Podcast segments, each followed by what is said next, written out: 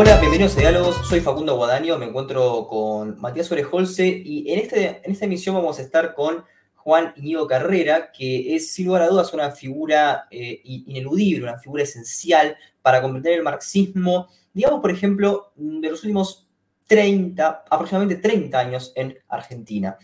Juan Iñigo Carrera es doctor en Historia y licenciado en Economía Política por la Universidad de Buenos Aires, dirige el Centro para la Investigación como Crítica Política, CICP, donde desarrolla talleres sobre el capital. Dicta cursos en universidades como, más allá de la Universidad de Buenos Aires, donde da cursos de, posgrado, la Universidad Nacional de General Sarmiento, ha publicado varios libros como La renta de la tierra, El capital, Razón histórica y sujeto revolucionario, perdón, sujeto revolucionario y conciencia, Trabajo infantil y capital, muchísimos, y también capítulos en libros internacionales. Así que cierro esta introducción para darle la bienvenida a Juan. ¿Cómo estás? ¿Qué tal? ¿Cómo andan? Eh, una sola observación. El centro es este, como crítica práctica, que es una crítica política, pero este, eh, quería hacer esa, esa, esa salvedad. Claro, eh, eso, eso, eso puede ser que se, me haya ido porque, bueno, este, a juzgar por otras este, conversaciones que has tenido, sos muy riguroso y quizás en esa rigurosidad se me escapó justamente una de tantas este, características que podía este, dar en esa presentación. Bueno, no es para tanto. este, así que bueno. Bueno, para ir un poco, para empezar con un poco con las bases de tu pensamiento, ¿no? Bueno, hay un autor que es una influencia innegable en tu obra, que es Marx, pero hay otro autor que, bueno, me gustaría preguntar si, si hay alguna influencia, si cómo llegaste a la obra, que es Hegel, ¿no? Por ahí, cuando uno lee tus trabajos, se encuentra cierta jerga, cierto uso de conceptos de la filosofía hegeliana, y nada, me interesaría saber un poco cuál es tu opinión de Hegel, si consideras que tiene un impacto significativo en tu pensamiento, en tu obra, si sus conceptos, eh, cómo llegaste a, a, la lectura de, Hegel, cómo llegaste a incorporar ciertos conceptos, cómo, cómo te influyó de alguna forma en tu formación intelectual. Eh, bueno, tengo que remontarme muchos años atrás, y, pero más o menos eh, tenerlo presente. Eh, lo digo, hace este, muchos años, en un, en un momento de mi, de mi formación, del desarrollo, lo, planteo con esto, después ustedes vean si es relevante eh, o no. Yo me enfrentaba básicamente a esta cuestión y me enfrentaba cuando estaba estudiando en la facultad, pero también con las lecturas fuera de la, fuera de la formalidad de la facultad. Eh, leí un texto, decía, entendía el texto, cerraba el libro y decía, no me quedó nada del, texto, especialmente los textos que tenían algún desarrollo de, contenido, digamos. Eh, y esto era un choque muy grande. Y entonces tenía el, problema de cómo este, superar esta, esta cuestión. Y a cierta altura, con la suma de distintos este, factores, de haber visto al capital en su funcionamiento este, concreto por cuestión laboral, pude volver a avanzar sobre el, capital de Marx y empecé a encontrarle el, empecé a encontrar respuestas a mis preguntas.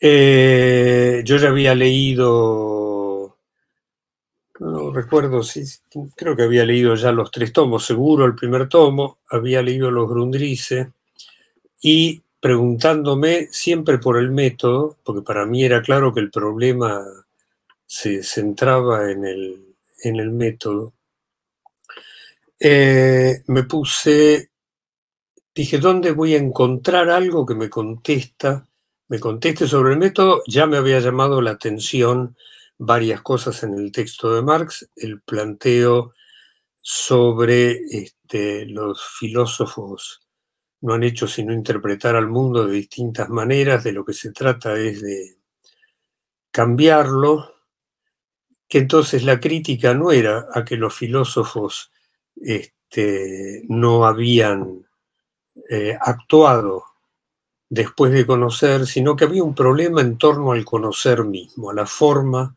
de conocer, que la interpretación empezó a, a parecer que era con lo que chocaba, que con los desarrollos centrados en la interpretación o basados en, en la construcción lógica de la representación, había algo que no, no me contestaba las preguntas eh, que tenía.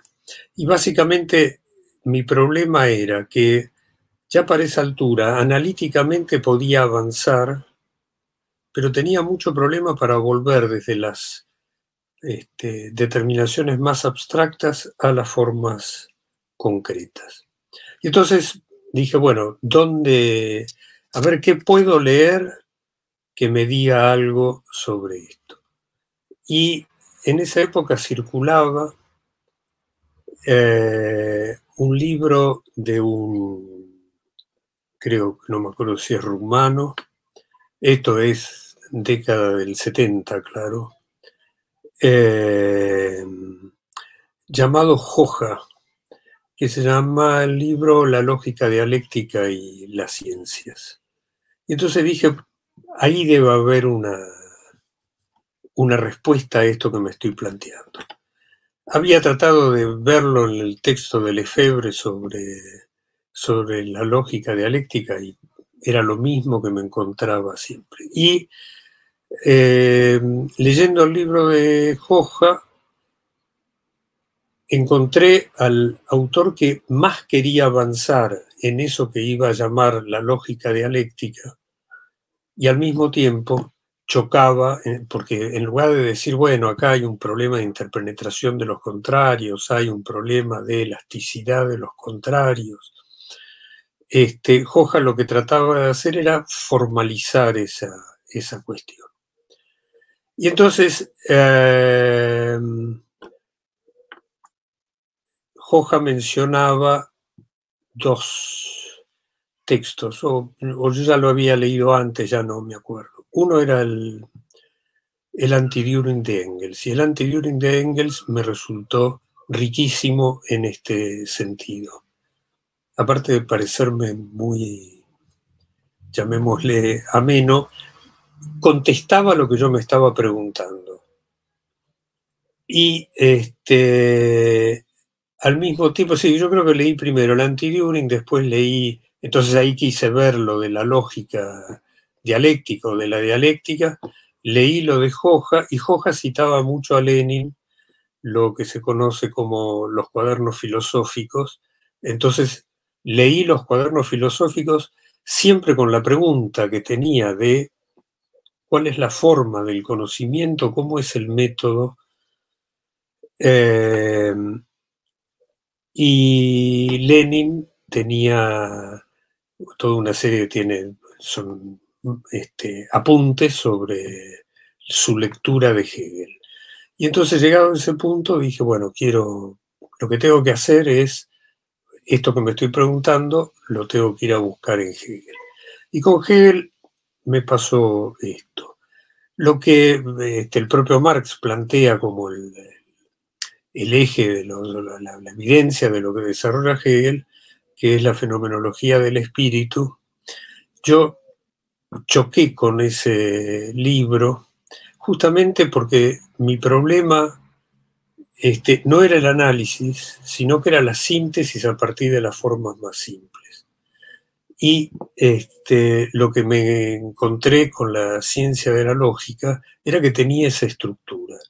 Y entonces yo leí la ciencia de la lógica no pensando que esto era una construcción, si el problema era el idealismo, si había que darlo vuelta, sino mirando eh, el método mismo, la forma del despliegue, y entonces había también, me sonaba en la cabeza el planteo que hace Marx en los Grundrisse respecto del método como reproducción de lo concreto por el camino del pensamiento, y lo que aparecía en Hegel, más allá de toda la inversión idealista que está presente, pero que yo no estaba no era lo que yo veía de lo que estaba leyendo. Lo que, estaba, lo que veía esencialmente era, acá hay un despliegue desde una este, forma más simple, que es una existencia actual, no lo pone así Hegel, pero que es una existencia actual que tiene una potencia a realizar. Entonces uno lo que tiene que hacer es acompañar el desarrollo de esa potencia.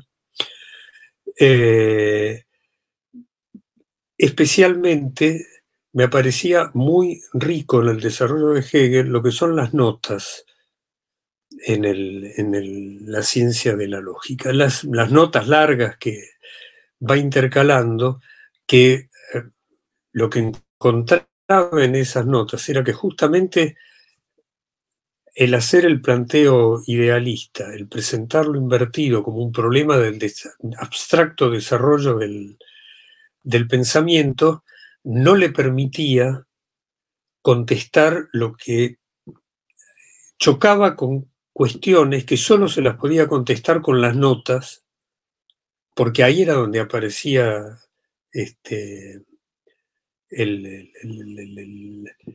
la, cuestión real.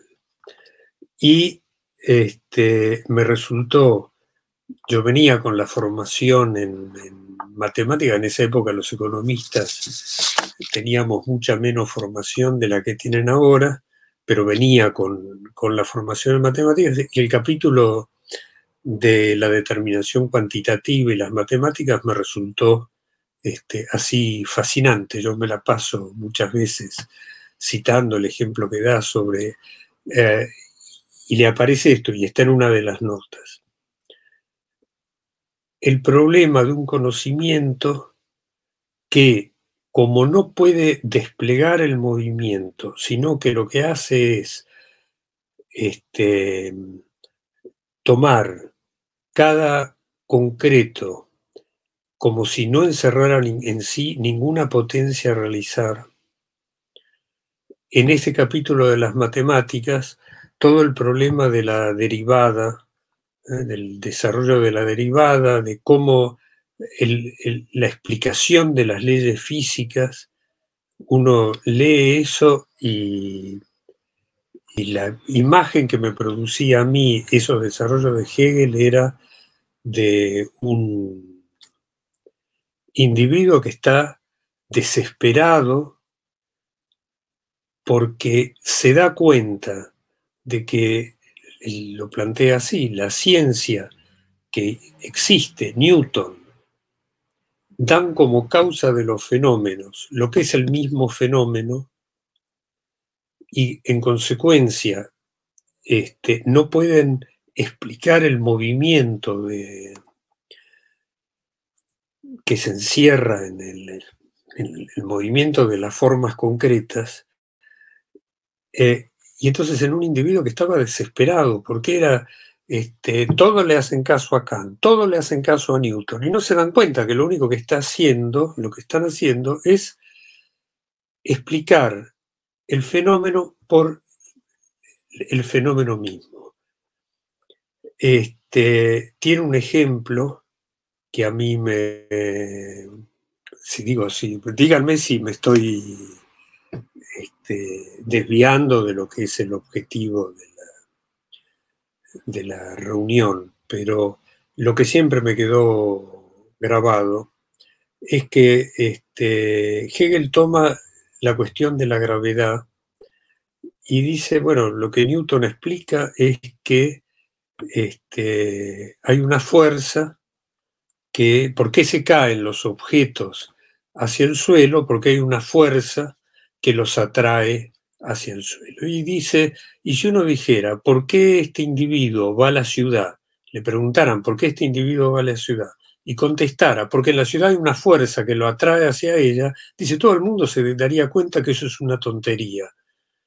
Y sin embargo, en la física esto está aceptado y todas las leyes de la física tienen este carácter. Entonces ahí aparece muy marcado el problema de la representación, este, el no poder explicar el movimiento, lo que yo sintetizo como una estática comparativa, tengo esto y salto con una diferencia cada vez más pequeña, pero siempre tengo la diferencia. Eh, tenía la crítica, la representación, lo que él llama la representación formal, que es todo esto, y eh, bueno, había seguido leyendo, este, releyendo y utilizando para una serie de cosas el capital, eh, y había una cuestión en particular que era la cuestión de la transformación de los valores en precios de producción, donde en esa época, siempre lo planteo así también, la gente que era del Partido Comunista leía el manual este, de economía política de la Academia de Ciencias de la URSS. Y los que no éramos este, del PC, este, uno podía leer a Suisi, el libro de Suisi de la teoría nunca me acuerdo cómo se llama porque lo tengo ahí atrás, este, y era más o menos lo mismo que leerlo a Marx, solo que todavía iba mucho más lejos y tenía toda una serie de desarrollos. Y yo leía lo que Suisi decía sobre la, la cuestión de la transformación de los valores en precio de producción, y que decía, bueno, acá Marx comete un error, lo toma Borkiewicz, este, comete un error, pero es un error menor, y si uno este, simplemente le interesa los movimientos de los precios, la economía neoclásica ha hecho mucho más sobre, explicado mucho más sobre el movimiento de los precios que cualquier desarrollo que se haya hecho dentro del marxismo. Ahora, entonces uno puede conformarse con eso. Pero si uno cree junto con Marx. Así que era un problema de fe. Si uno cree que es importante explicar la explotación, entonces hace falta empezar por el trabajo. Y el error que cometió Marx es un error menor. Bueno, a mí me parecía eso un disparate, una incoherencia, este, una explicación infame y lo usaba como prueba de cómo yo iba avanzando. Cada tanto agarraba el texto de Suiza y decía, ¿dónde está el problema que Suizi tiene en este desarrollo. Este, ¿Cuál es el eje de la cuestión? Y me puse a trabajar y le dediqué varios años eh, a la cuestión de la transformación de los valores en precio de producción y me puse a mirar los modelos que había de los distintos autores. Siempre lo planteo así. Eh, llegó un punto que hice un modelo con las ecuaciones que dije, este modelo contesta lo que según Borkiewicz no se puede satisfacer, lo que Borkiewicz llama los postulados de invarianza, este, la nueva solución lo pretende resolver de esta forma, y dije, este es el modelo que contesta esa cuestión. Y con esa certeza empecé a hacer la crítica a Borkiewicz. Y yo lo pongo en estos términos. Lo pulvericé a Borkiewicz, comparando su modelo con el mío. Y empecé a trabajar con otro autor, que es un autor menos conocido, pero que también había intervenido en la discusión, tratando de discutir a Borkiewicz, llamado Seaton, y cuando estaba en el medio de lo de Seaton y estaba diciendo, ya lo estoy destruyendo a Seaton, de repente miré y dije, pero eso que este, yo estoy criticando es exactamente lo mismo que yo estoy haciendo, solo que yo pongo este, el movimiento, la diferencia en este lugar y los otros lo ponen en este otro lugar. Pero estoy haciendo exactamente lo mismo. Y esto, después de años de haber dedicado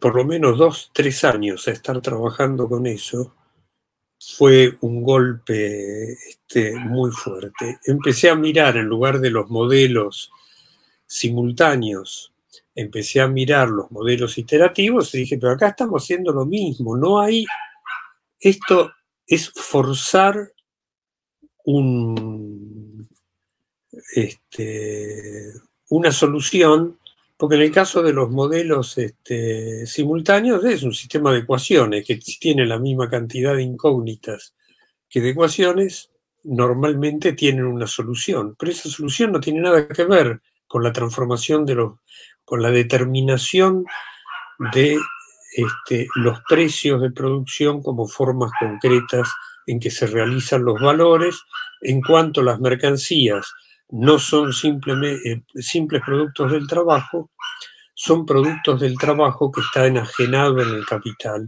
Y en consecuencia, y había una frase de Marx que decía, este, cuando uno mira las mercancías no como productos del trabajo, sino como productos del capital, todo aparece al revés, o todo aparece invertido. Y entonces dije, esto no tiene esta solución oscilé, de repente decía, bueno, ahora sí, en realidad yo estoy equivocado y tendría que poder hacerlo así, empezaba a hacerlo con los modelos y decía esto no.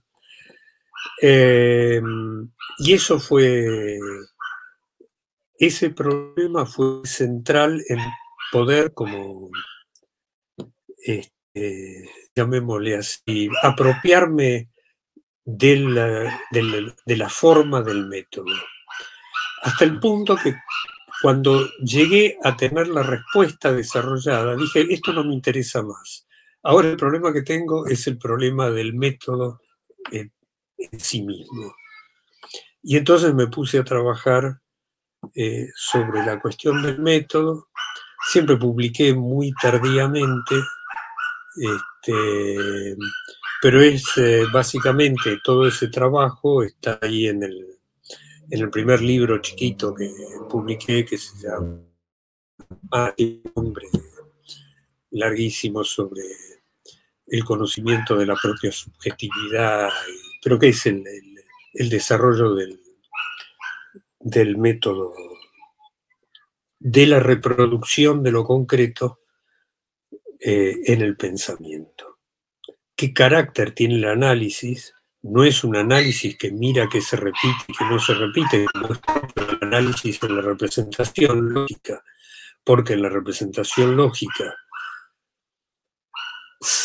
hay que partir de este, creer, porque no tiene fundamento, es un axioma que del cual hay que partir, es un principio de que este, ningún concreto puede encerrar una necesidad a realizar que no sea la que se pone de manifiesto inmediatamente en la forma de ese concreto, y que por lo tanto todo concreto está muerto, y en consecuencia la manifestación de su unidad es si se repite mucho o no se repite mucho, eh, y que luego hay que reconstruir el movimiento de ese concreto utilizando una necesidad exterior que es la lógica, y que no importa si es la lógica formal en la lógica dialéctica siempre es una necesidad exterior. Eh,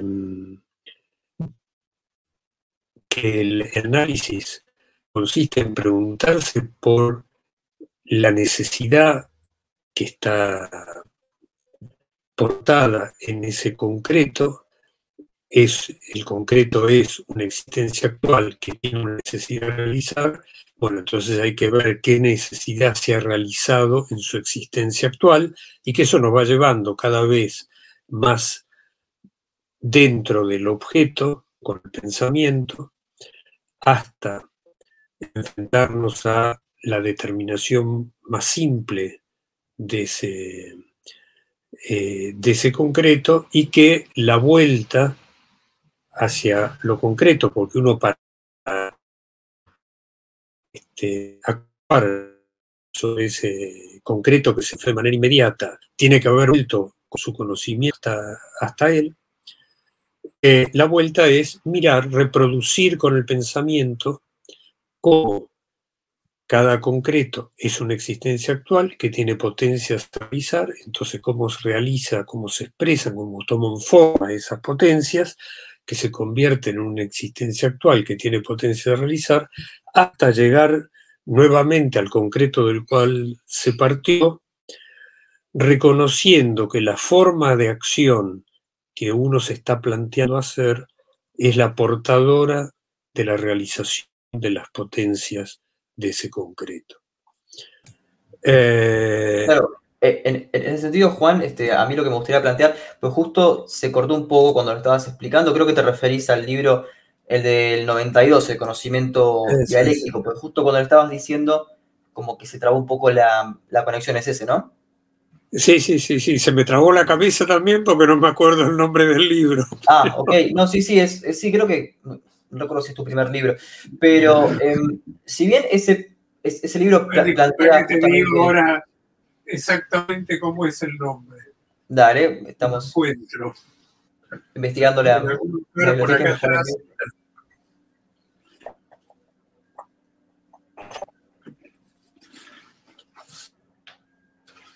se llama el conocimiento dialéctico, pero eh, si me permitís, yo vi una cosa más.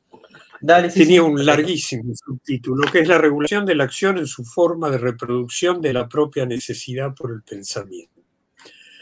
Y lo que completa o eh, brota de lo que, te, lo que les estaba planteando antes es eh, el conocimiento bajo esta forma que estoy presentando de la reproducción de lo concreto este, mediante el pensamiento, es siempre el conocimiento de la propia subjetividad. Porque uno de lo que se está preguntando es, uno es una existencia actual que tiene potencias a realizar. La realización de esas potencias opera este, sobre el medio y en consecuencia uno tiene que contestarse respecto de qué potencialidades le ofrece el medio a la acción que uno se está proponiendo realizar. Y entonces uno siempre se, está preguntando y se está cuando está eh, enfrentándose al objeto que parece ser ajeno a la propia subjetividad, en realidad lo que uno se está preguntando es por las potencias que tiene la propia subjetividad. Por eso es ese conocimiento es la organización de la acción, de la propia acción.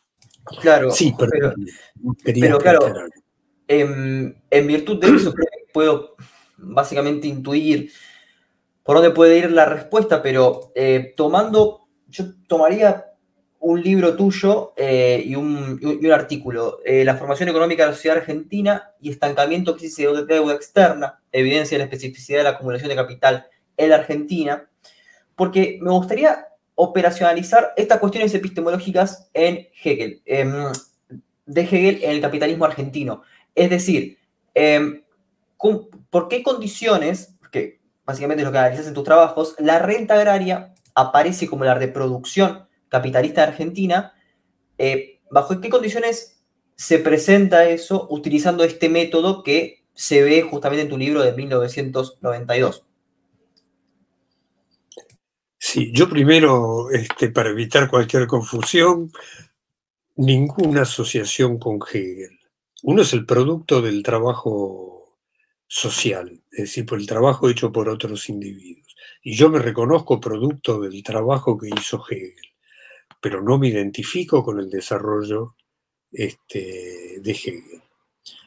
Eh, Hegel está pensando en una lógica, porque está pensando que el pensamiento es el que está engendrando este, lo concreto, lo real. Y esa es la inversión más este, brutal que uno puede hacer respecto de su propia subjetividad. no es el espíritu que toma, se objetiva en la subjetividad humana. Eh, entonces, cuando miro el capital, yo en el capital reconozco o el capital me enfrenta a, a la reproducción de lo concreto por el camino del pensamiento. El desarrollo que hace Hegel no me enfrenta a eso. Para mí jugó un papel sustancial en, en mi desarrollo personal, pero es todo lo contrario de eso. Donde está el método desplegado, el método dialéctico desplegado, eh, cuando yo me lo pregunto y acompaño, reproduzco el desarrollo que hace Marx en, el Capital, digo, acá está el cuerpo del método. Como es la reproducción de lo concreto, a diferencia de la representación lógica, la representación lógica tiene toda, como es una necesidad constructiva exterior, tiene toda una estructura de construcción de esa necesidad. Eh, y entonces tiene un cuerpo, la lógica. La reproducción de lo concreto mediante el pensamiento no tiene una existencia propia como no sea en la reproducción del objeto que uno se está enfrentando. Y en consecuencia como no sea la reproducción de la propia este, subjetividad.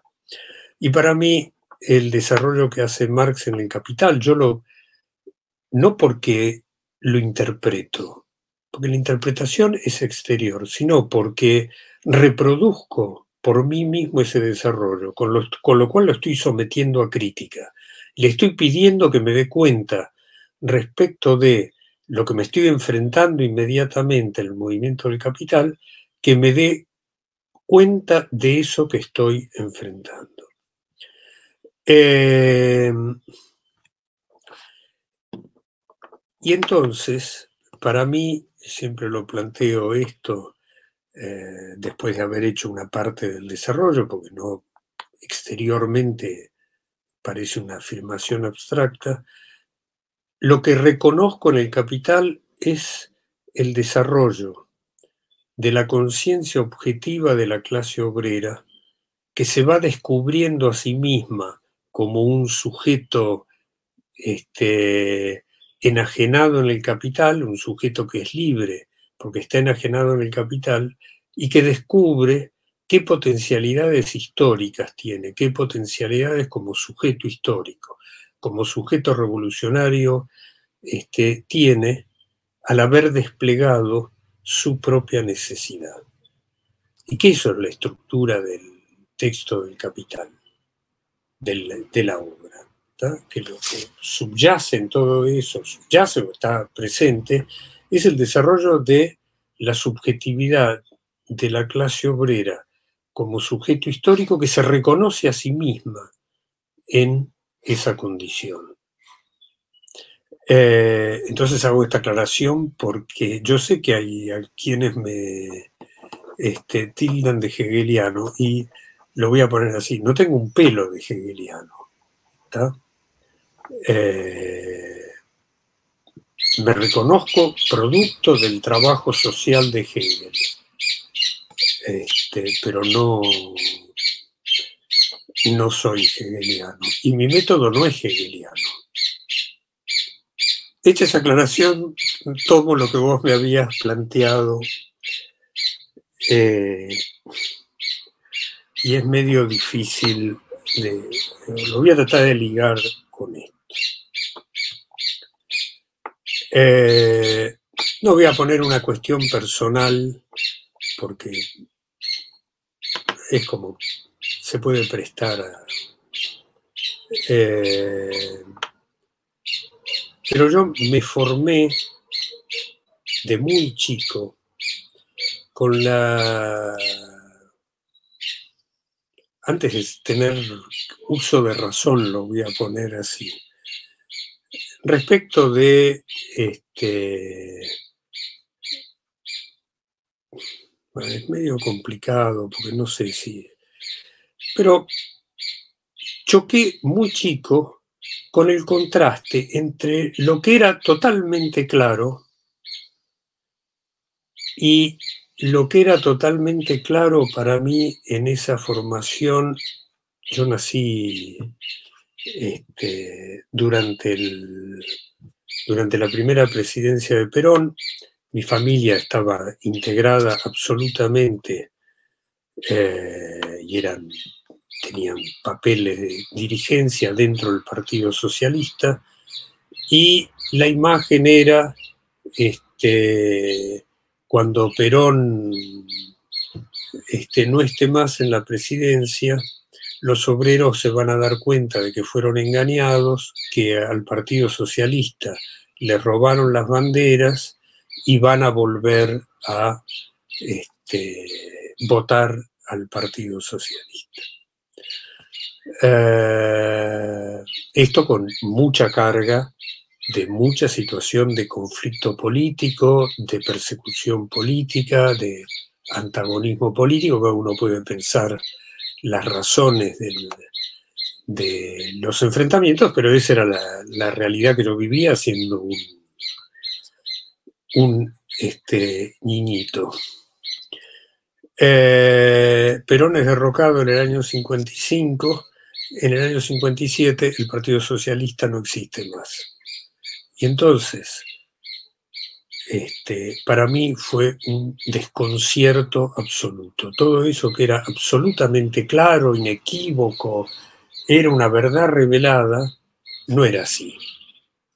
Y la tradición familiar era cuando uno llegaba a la, a la adolescencia, a la adolescencia temprana, empezaba a militar en el Partido Socialista. Y cuando yo llegué a la adolescencia temprana, no existía más el Partido Socialista, eh, se había fragmentado, eh, lo que estaba más estructurado, nada, era este, eh, contrario a lo que yo podía, este, lo que eran los planteos que, con los que me había formado. Y entonces, de tener todo claro, yo pasé a decir, no tengo respuesta a nada. ¿Qué soy si me reconozco como miembro de la clase obrera, me identifico con la clase obrera? La clase obrera argentina, en esa época además era muy marcado, es peronista y yo no soy peronista, entonces ¿qué? ¿Por qué? ¿Por qué este, este, la clase obrera argentina es peronista? ¿Por qué yo choco con él, con la posibilidad de serlo? De, chico había sido muy discutidor sobre política, sobre religión, este, digo, hasta el colegio secundario, y llegó un punto que dije, yo no puedo discutir más porque no tengo respuesta las cosas no son como se plantean. Eh, cuando se dice acá, tomo cualquier ejemplo, cuando se dice acá se va a construir el socialismo nacional y el peronismo, la expresión del socialismo nacional, decía, eso no es así. Este, si hacemos esto, entonces la sociedad se va a transformar de tal forma. Y yo decía, pero esto, nada, esto es la apariencia, pero yo no puedo decir por qué no es así. Y entonces durante mucho tiempo dejé de discutir, porque lo único que podía contestar en las discusiones, esto no es así. Pero no sé por qué no es así. No, porque la próxima vez, ahora sí vamos a lograr. decía, eso lo oí, lo oí en esa formación muy temprana. ¿Te parecía voluntarismo, no? No es, no siquiera un voluntarismo, era. esto no es la respuesta. Y por eso fue la búsqueda de la respuesta en el, en el capital, esto que planteaba del método, estaba fuertemente ligado con, con esta cuestión. Y este, que no era un está bien, este, era, no era un problema de voluntades, algo había que este, la sociedad argentina se reproducía contradiciendo eso que uno veía en el capital en cuanto sujeto, el desarrollo de un sujeto este, histórico, el desarrollo de las fuerzas productivas del trabajo social. Eh, y bueno, eso me fue llevando a preguntarme qué tiene de específico esto que toma estas formas.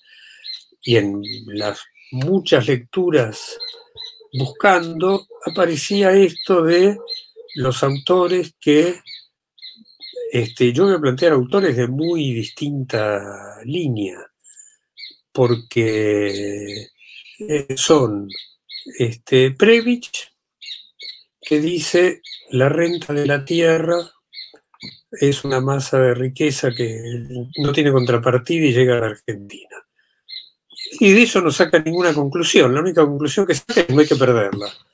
Este, yo, tenía, específicamente una, observación este, sobre, bueno, sobre uno de tus trabajos y, bueno, básicamente la teoría de la, dependencia, pero eso lo podemos ver después. Pues no, no, pero tomo, tomo eh, los planteos de la teoría de la dependencia, que es este, el imperialismo, y yo decía, pero esto ¿Qué sustancia tiene como explicación? Y cuando leía a Hilferding, que también lo leí tempranamente, este, y aparece este planteo, eh, la determinación objetiva del valor no existe más, porque ahora rige el monopolio. Dije, esto es un... como si uno, el conocimiento es ir de la determinación más simple a la forma concreta, ¿cómo voy a decir cuando veo la forma concreta que se contradice con la determinación más simple? Voy a alegremente decir la determinación más simple no existe más.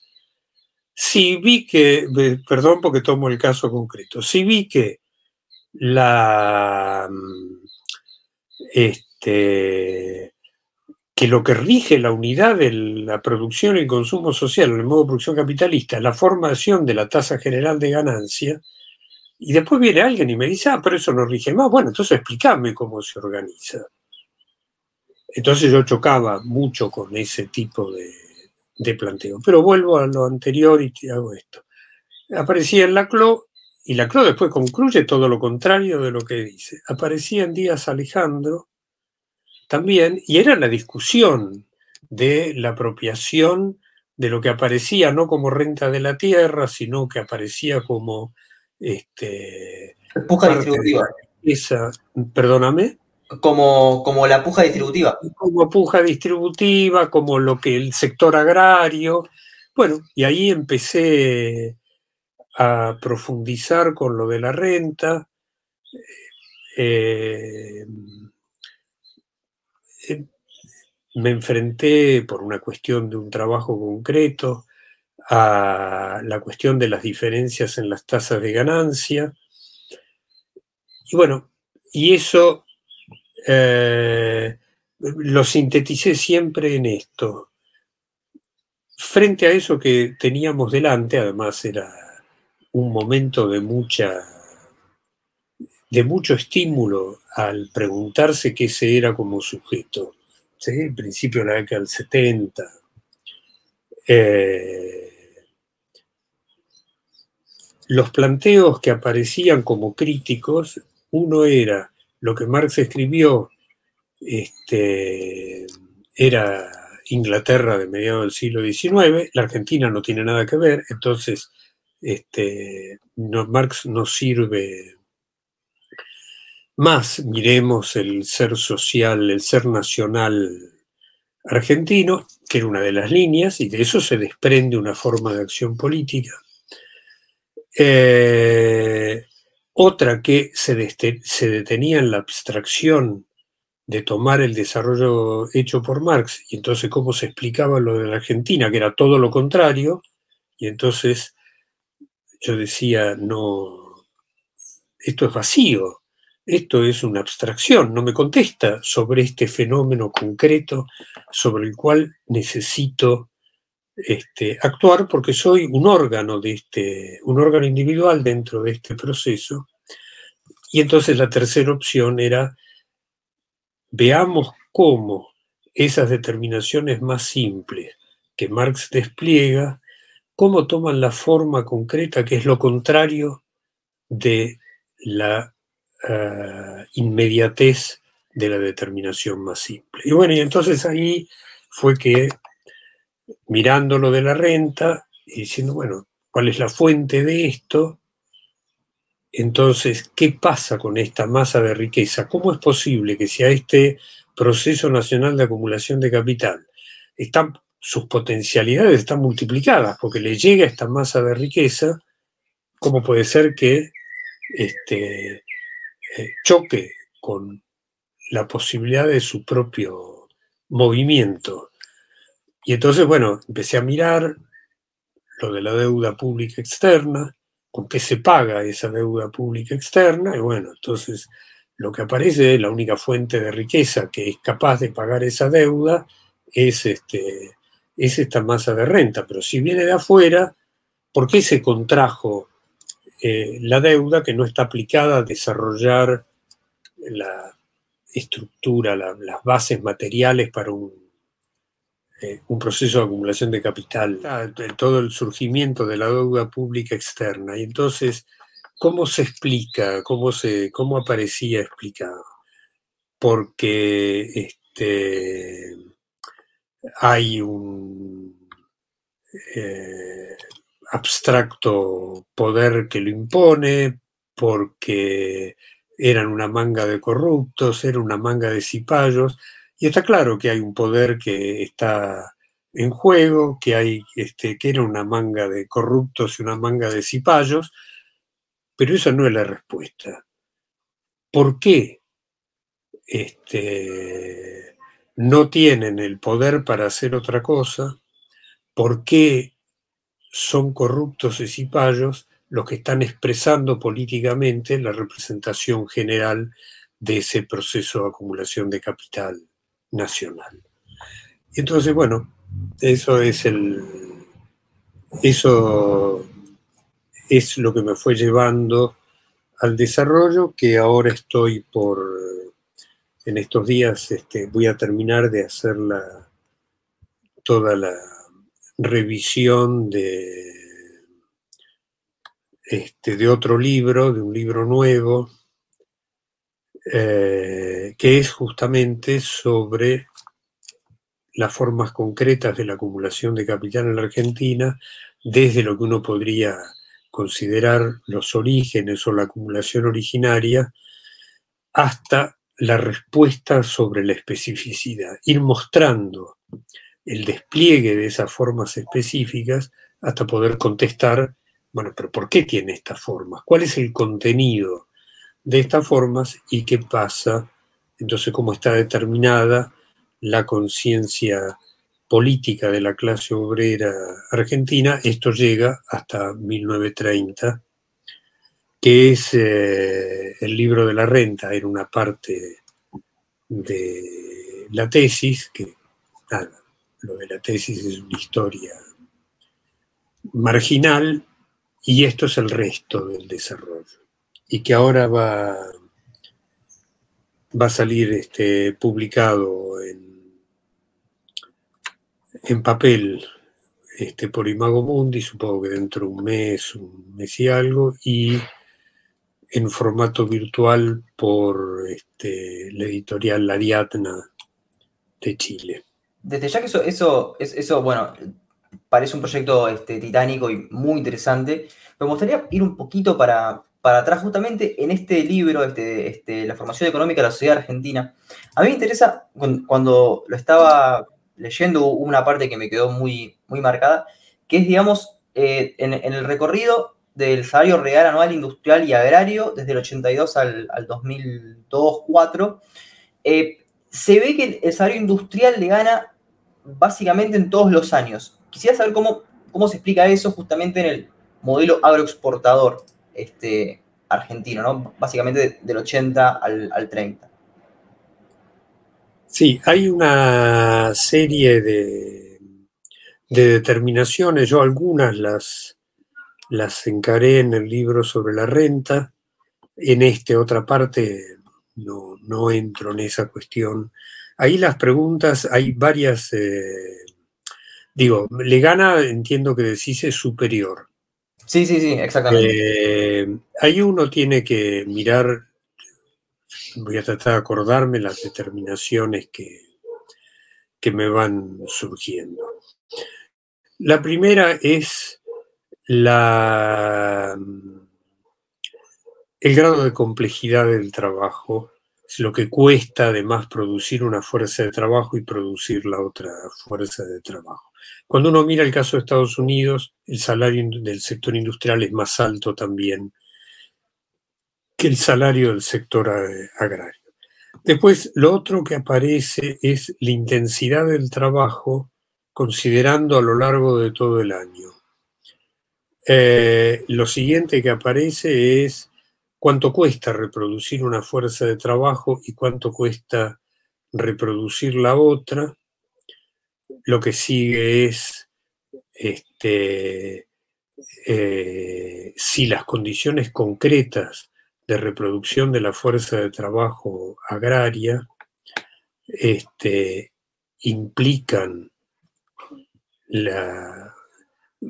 Mi planteo es, hoy todos los salarios en la Argentina, y hay que mirarlo, uno se pregunta en el desarrollo histórico, están por debajo del valor de la fuerza de trabajo y están muy por debajo del valor de la fuerza de trabajo, tomando para el año 2021, si uno lo compara con los salarios del año 74, el salario promedio de la economía, eh, lo que da es que es es menos del, o es el 50% o es menos del 50%, incluso es más bajo que en el año 2002. Eh, entonces, también está la cuestión si la historia concreta de la reproducción de la fuerza de trabajo agraria no encierra determinaciones que si toda la fuerza de trabajo se paga por debajo del valor, esa se paga todavía más por debajo del valor. Y entonces aparece la cuestión de si esa diferencia específica de salario entre el salario promedio y el salario de los trabajadores agrarios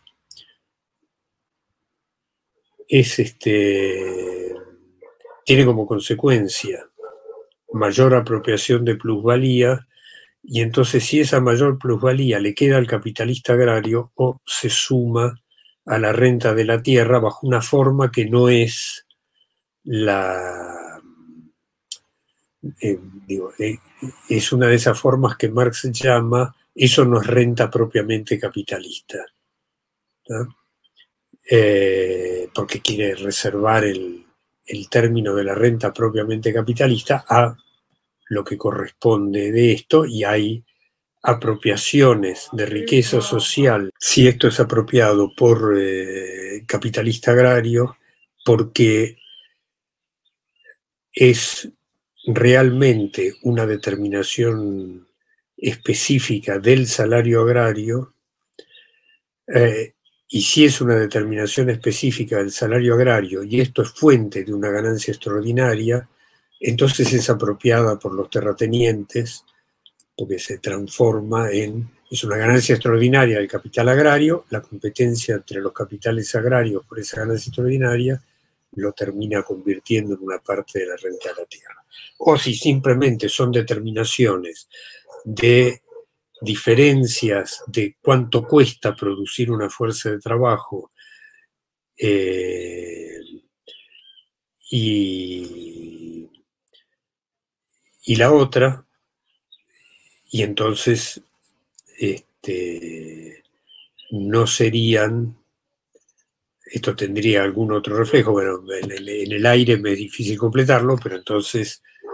Eh, la baratura general de la fuerza de trabajo beneficia al conjunto, si es común a, los, eh, todas las eh, fuerzas de trabajo que se venden, entonces beneficia a el conjunto de los capitales de la sociedad, incluyendo los agrarios. Si es específico de los agrarios por alguna determinación histórica concreta, entonces es una ganancia extraordinaria para los agrarios y se termina transformando en renta de la tierra. Pero yo lo dejé planteado, no, no traté de avanzar sobre la respuesta concreta. Así que No, claro, pero esto como que me da, digamos, cierto, este, como cierta respuesta en el sentido de Parecería que sí, porque se establece como que la renta, la apropiación de la renta agraria, es el motor de reproducción del, capitalismo argentino. Entonces, en ese sentido, em, ¿dónde encontrar los límites de este capitalismo? Es decir, ¿dónde y, cómo al mismo tiempo este, se, podría, este, se podrían ampliar justamente estos límites? Dentro de la lógica capitalista, digo. Eh, yo lo plantearía esto primero así. La renta muestra la especificidad, que es una especificidad, no es exclusiva de la acumulación de capital en Argentina, es cuando menos presente en toda este, América Latina y uno lo puede encontrar en muchos otros espacios nacionales. Hay un compañero del centro que está estudiando el caso australiano, donde aparece marcadamente una especificidad similar a la Argentina, solo que con una diferencia de fuente que es la minería y después con eh, también quién es el, este, el comprador de esa mercancía. Pero voy al, al eje. Eh, si uno lo mira no sé si voy a contestar, pero lo voy a tomar así. El eje parte de que los capitales industriales en general, que compran fuerza de trabajo, cuyo valor encierra una masa de renta de la tierra, porque el precio de producción que rige el precio comercial corresponde a una tierra o una intensidad, una aplicación intensiva de capital de menor productividad del trabajo que la que se logra, digamos, en general en la Argentina, eh, aunque también está en el límite, eh, pierden una parte de la plusvalía que le extraen a sus obreros. La unidad de la acumulación de capital es mundial, pero el propio carácter privado del trabajo social se expresa en el recorte de procesos nacionales de acumulación de capital, que son formas de la unidad mundial. Y en ese recorte, que son espacios de competencia hacia adentro y de competencia del conjunto de los capitales de ese espacio nacional hacia afuera, y por lo tanto en el movimiento hacia afuera están representados por la gestión política y militar de su Estado nacional, este, esos procesos nacionales de acumulación de capital salen a recuperar la renta de la tierra, que se les escapa porque este, le tienen que pagar a sus obreros el valor de la fuerza de trabajo de obrero está incluido esa renta y esa renta sale del espacio nacional. Si queda dentro del espacio nacional, porque en el espacio nacional también hay tierras este, mejores, entonces, desde el punto de vista del capital, de la unidad del capital de ese, espacio nacional, bueno, no lo tiene inmediatamente, pero ¿qué hacen los terratenientes locales con esa renta? y o la convierten en capital prestada de interés o la consumen internamente. Entonces, queda dentro del movimiento del espacio nacional. Pero lo que viene de las importaciones de mercancías agrarias sale, mercancías agrarias y mercancías mineras, no son pesqueras y todas las, las que uno pueda eh, considerar, se les escapan. En el desarrollo histórico, cuando estos espacios nacionales, estos procesos nacionales de acumulación que yo llamo clásicos, son los que están conformando avanzando hacia la conformación de la unidad mundial, finalmente la unidad mundial los transforma a ellos en forma suya, pero están desarrollando esto, avanzan sobre territorios este, que van a convertir en fuentes de la producción de mercancías agrarias y mineras con alta productividad del trabajo, más alta que la que pueden tener en los países clásicos. Entonces, esto tiene el doble movimiento de que el abasto con esta productividad del trabajo más alta, por una parte, abarata la fuerza de trabajo, pero saca de producción una parte de la producción de estos espacios nacionales, les permite aumentar la plusvalía relativa, pero por otro lado se les va, este, o se les va a ir este, lo que corresponde a la renta de la tierra. Y entonces van a actuar en la formación de estos nuevos ámbitos nacionales,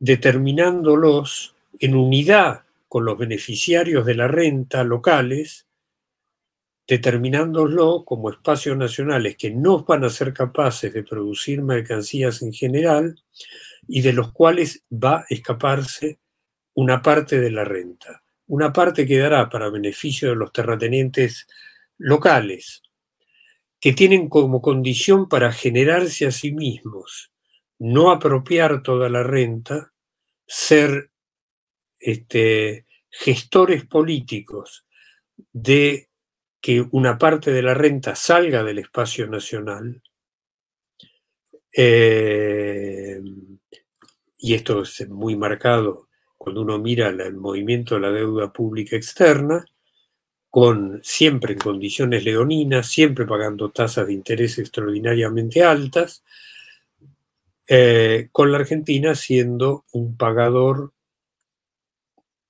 tardío, pero un pagador absoluto de su deuda pública externa. Eh, y ahora encaramos una nueva fase donde esto se renueva, se renovó y se va, está en pleno proceso de, este, por lo menos, prometerse cómo se va a pagar. Entonces, tiene esta estructura, este, está armado un proceso nacional de acumulación de capital que está armado con esta especificidad, que se ha desarrollado con esta especificidad. Es la negación del desarrollo de las fuerzas productivas porque las formas de apropiación de la renta limitan la escala de la producción agraria, sacan de producción tierras que podrían estar, intensidad de capital que podrían estar en producción, atenta contra el desarrollo este, intensivo de la productividad del trabajo agrario, no me detengo en las formas concretas, eh, tiene una sangría permanente de una parte de la riqueza social que afluye hacia ella, no cabe la producción de mercancías en general, los capitales de estos espacios nacionales antiguamente clásicos este, operan en pequeña escala dentro del territorio argentino, eh, sosteniendo su acumulación con una parte de la renta, extrayéndole plusvalía a sus obreros, ahora extrayéndole plusvalía sobre la base de pagar la fuerza de trabajo absolutamente por debajo del valor. Eh, la clase obrera argentina está atada en sus condiciones de reproducción inmediata a la reproducción de esos capitales. Eh, y esto es la especificidad, me faltan muchas cosas en el medio, pero esta es la especificidad de este proceso. A la pregunta entonces de eh, qué potencialidades encierra, uno puede encontrar como potencialidad genérica de estos espacios nacionales la transformación de toda esa renta que entra, de toda esa plusvalía que entra, efectivamente en un capital que opera en la escala del mercado mundial con la productividad que está a la vanguardia del desarrollo de las fuerzas productivas. Pero esa condición implica, primero, la abolición de la propiedad privada sobre la tierra y este, la centralización de la apropiación de la renta por el Estado nacional, y esa centralización implica la abolición de la desaparición de todos los capitales que no son portadores del desarrollo de las fuerzas productivas del trabajo social desde la Argentina. Y a mí me gustaría traer... Déjame que completo esto. Eso implica la abolición de la clase capitalista y por lo tanto el único sujeto portador de la capacidad para hacer, realizar esta centralización del capital y de la propiedad territorial es la clase obrera. Pero la clase obrera está ligada en su propia reproducción inmediata con la reproducción de la forma concreta que estábamos mirando recién.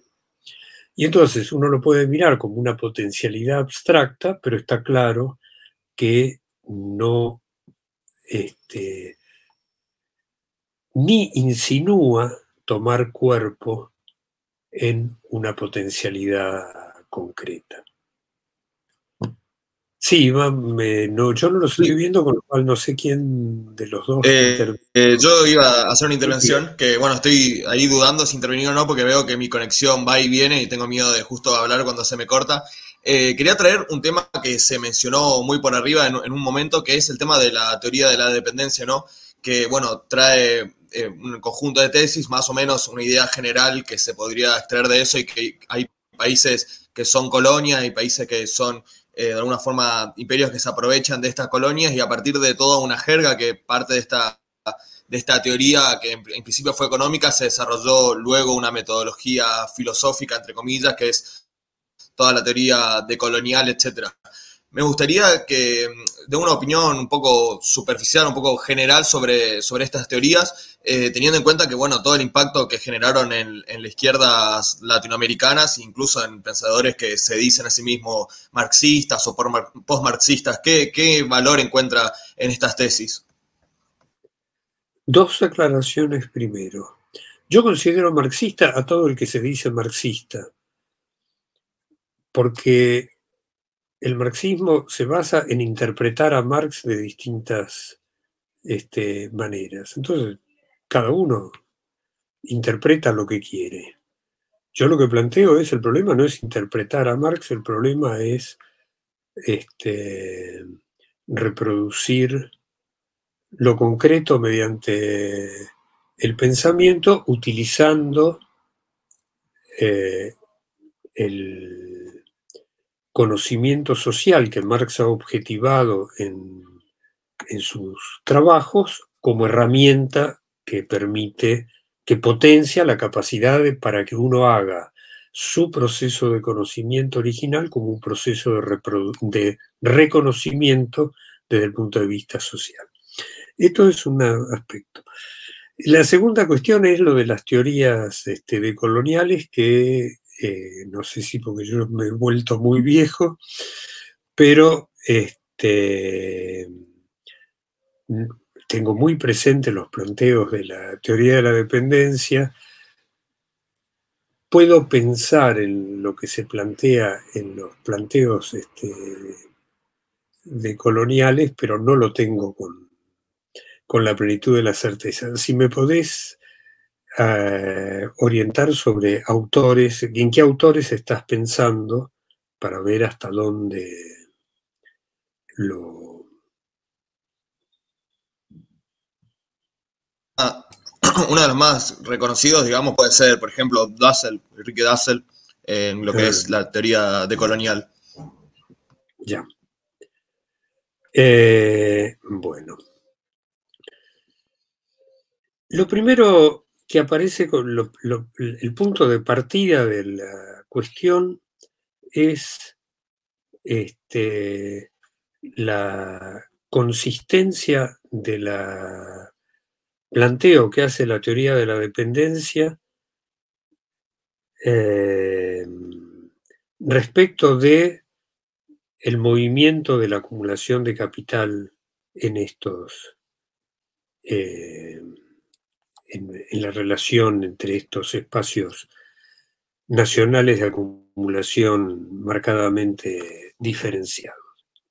Cuando aparece el planteo, piensen que yo soy contemporáneo del desarrollo de los planteos de, eh, de Marini, solo que estaba, eh, digo, no soy contemporáneo de Marini, pero eh, digo, estaba en plena proceso de...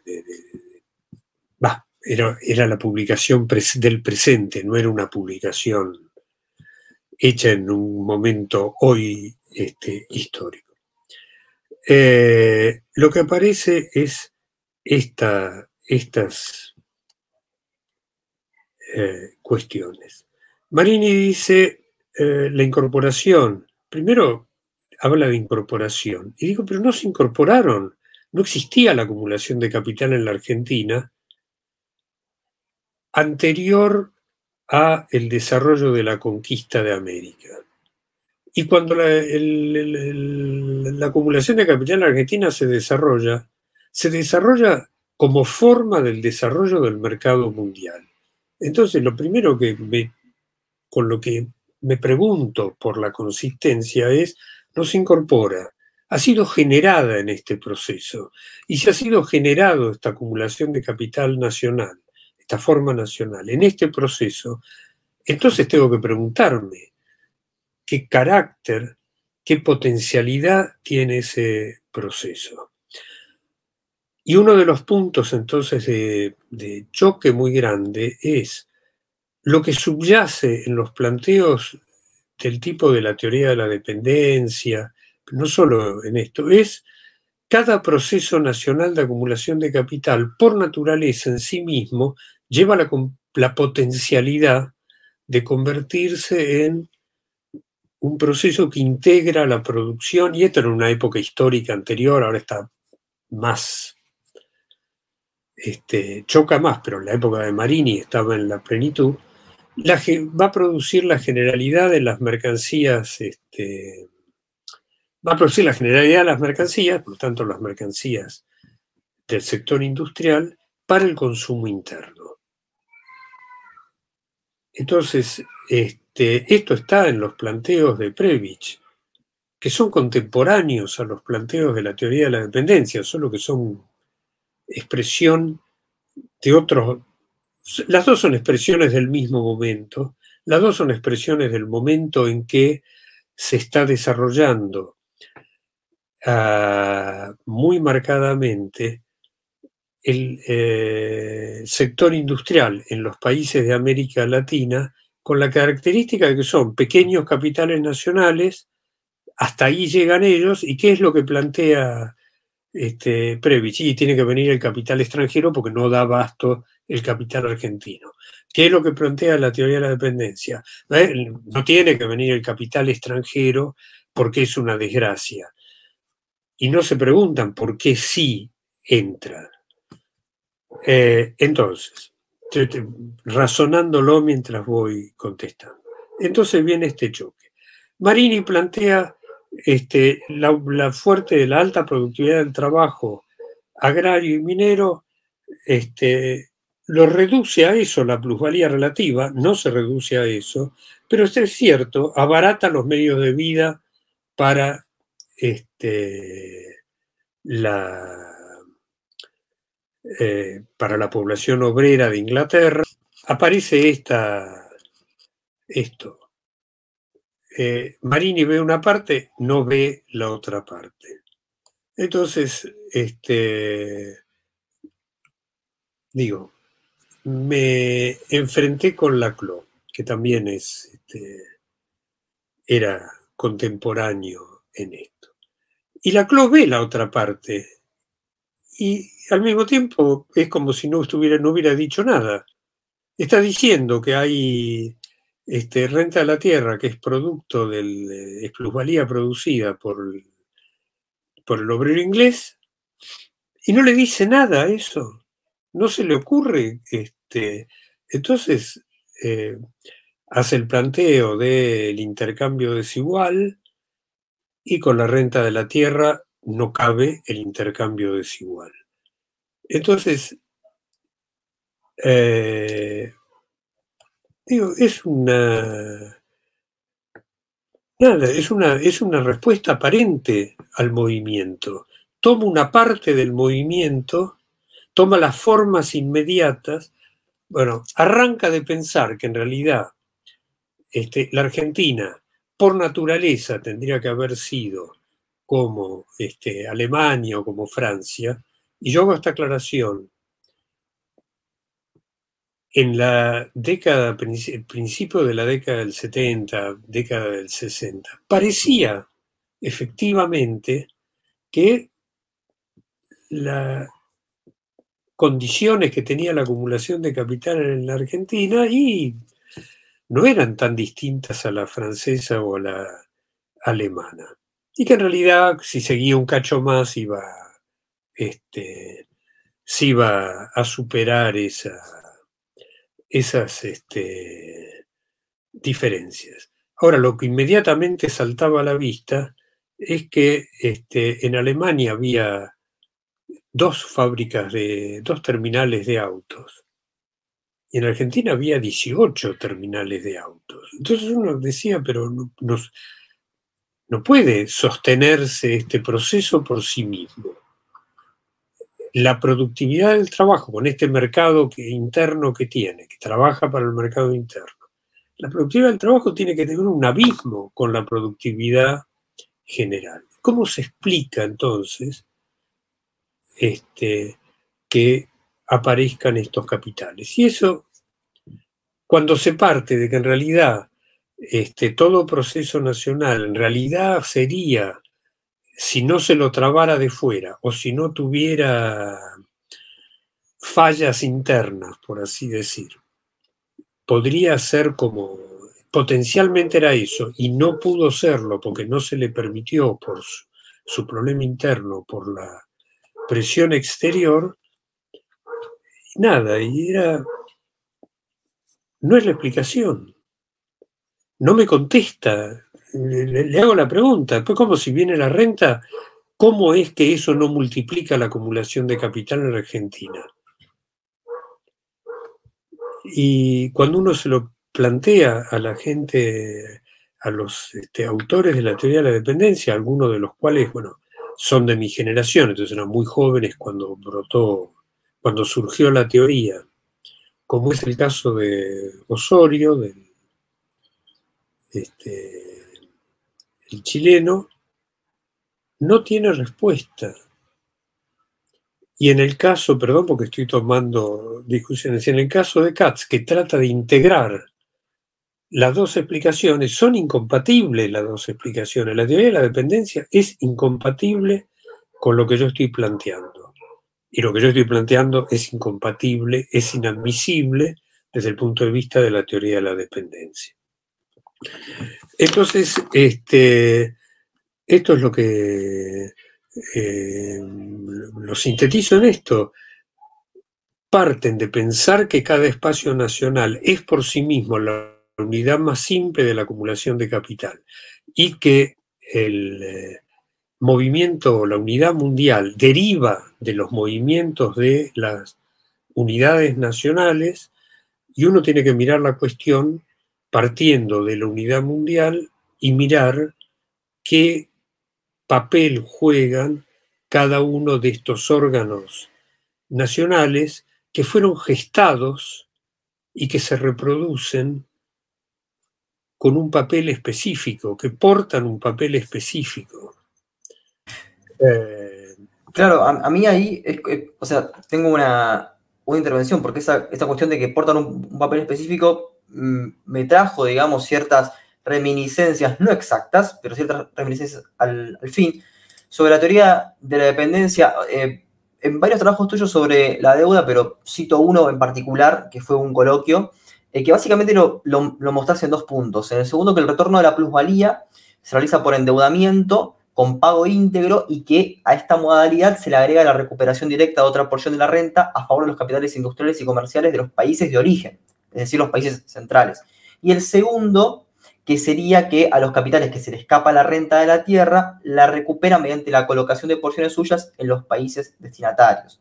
Entonces, es como que aparece cierta de dependencia, no estoy haciendo referencia a la teoría, pero cierta dependencia de estos países centrales en esta cuestión casi como sería de subordinación.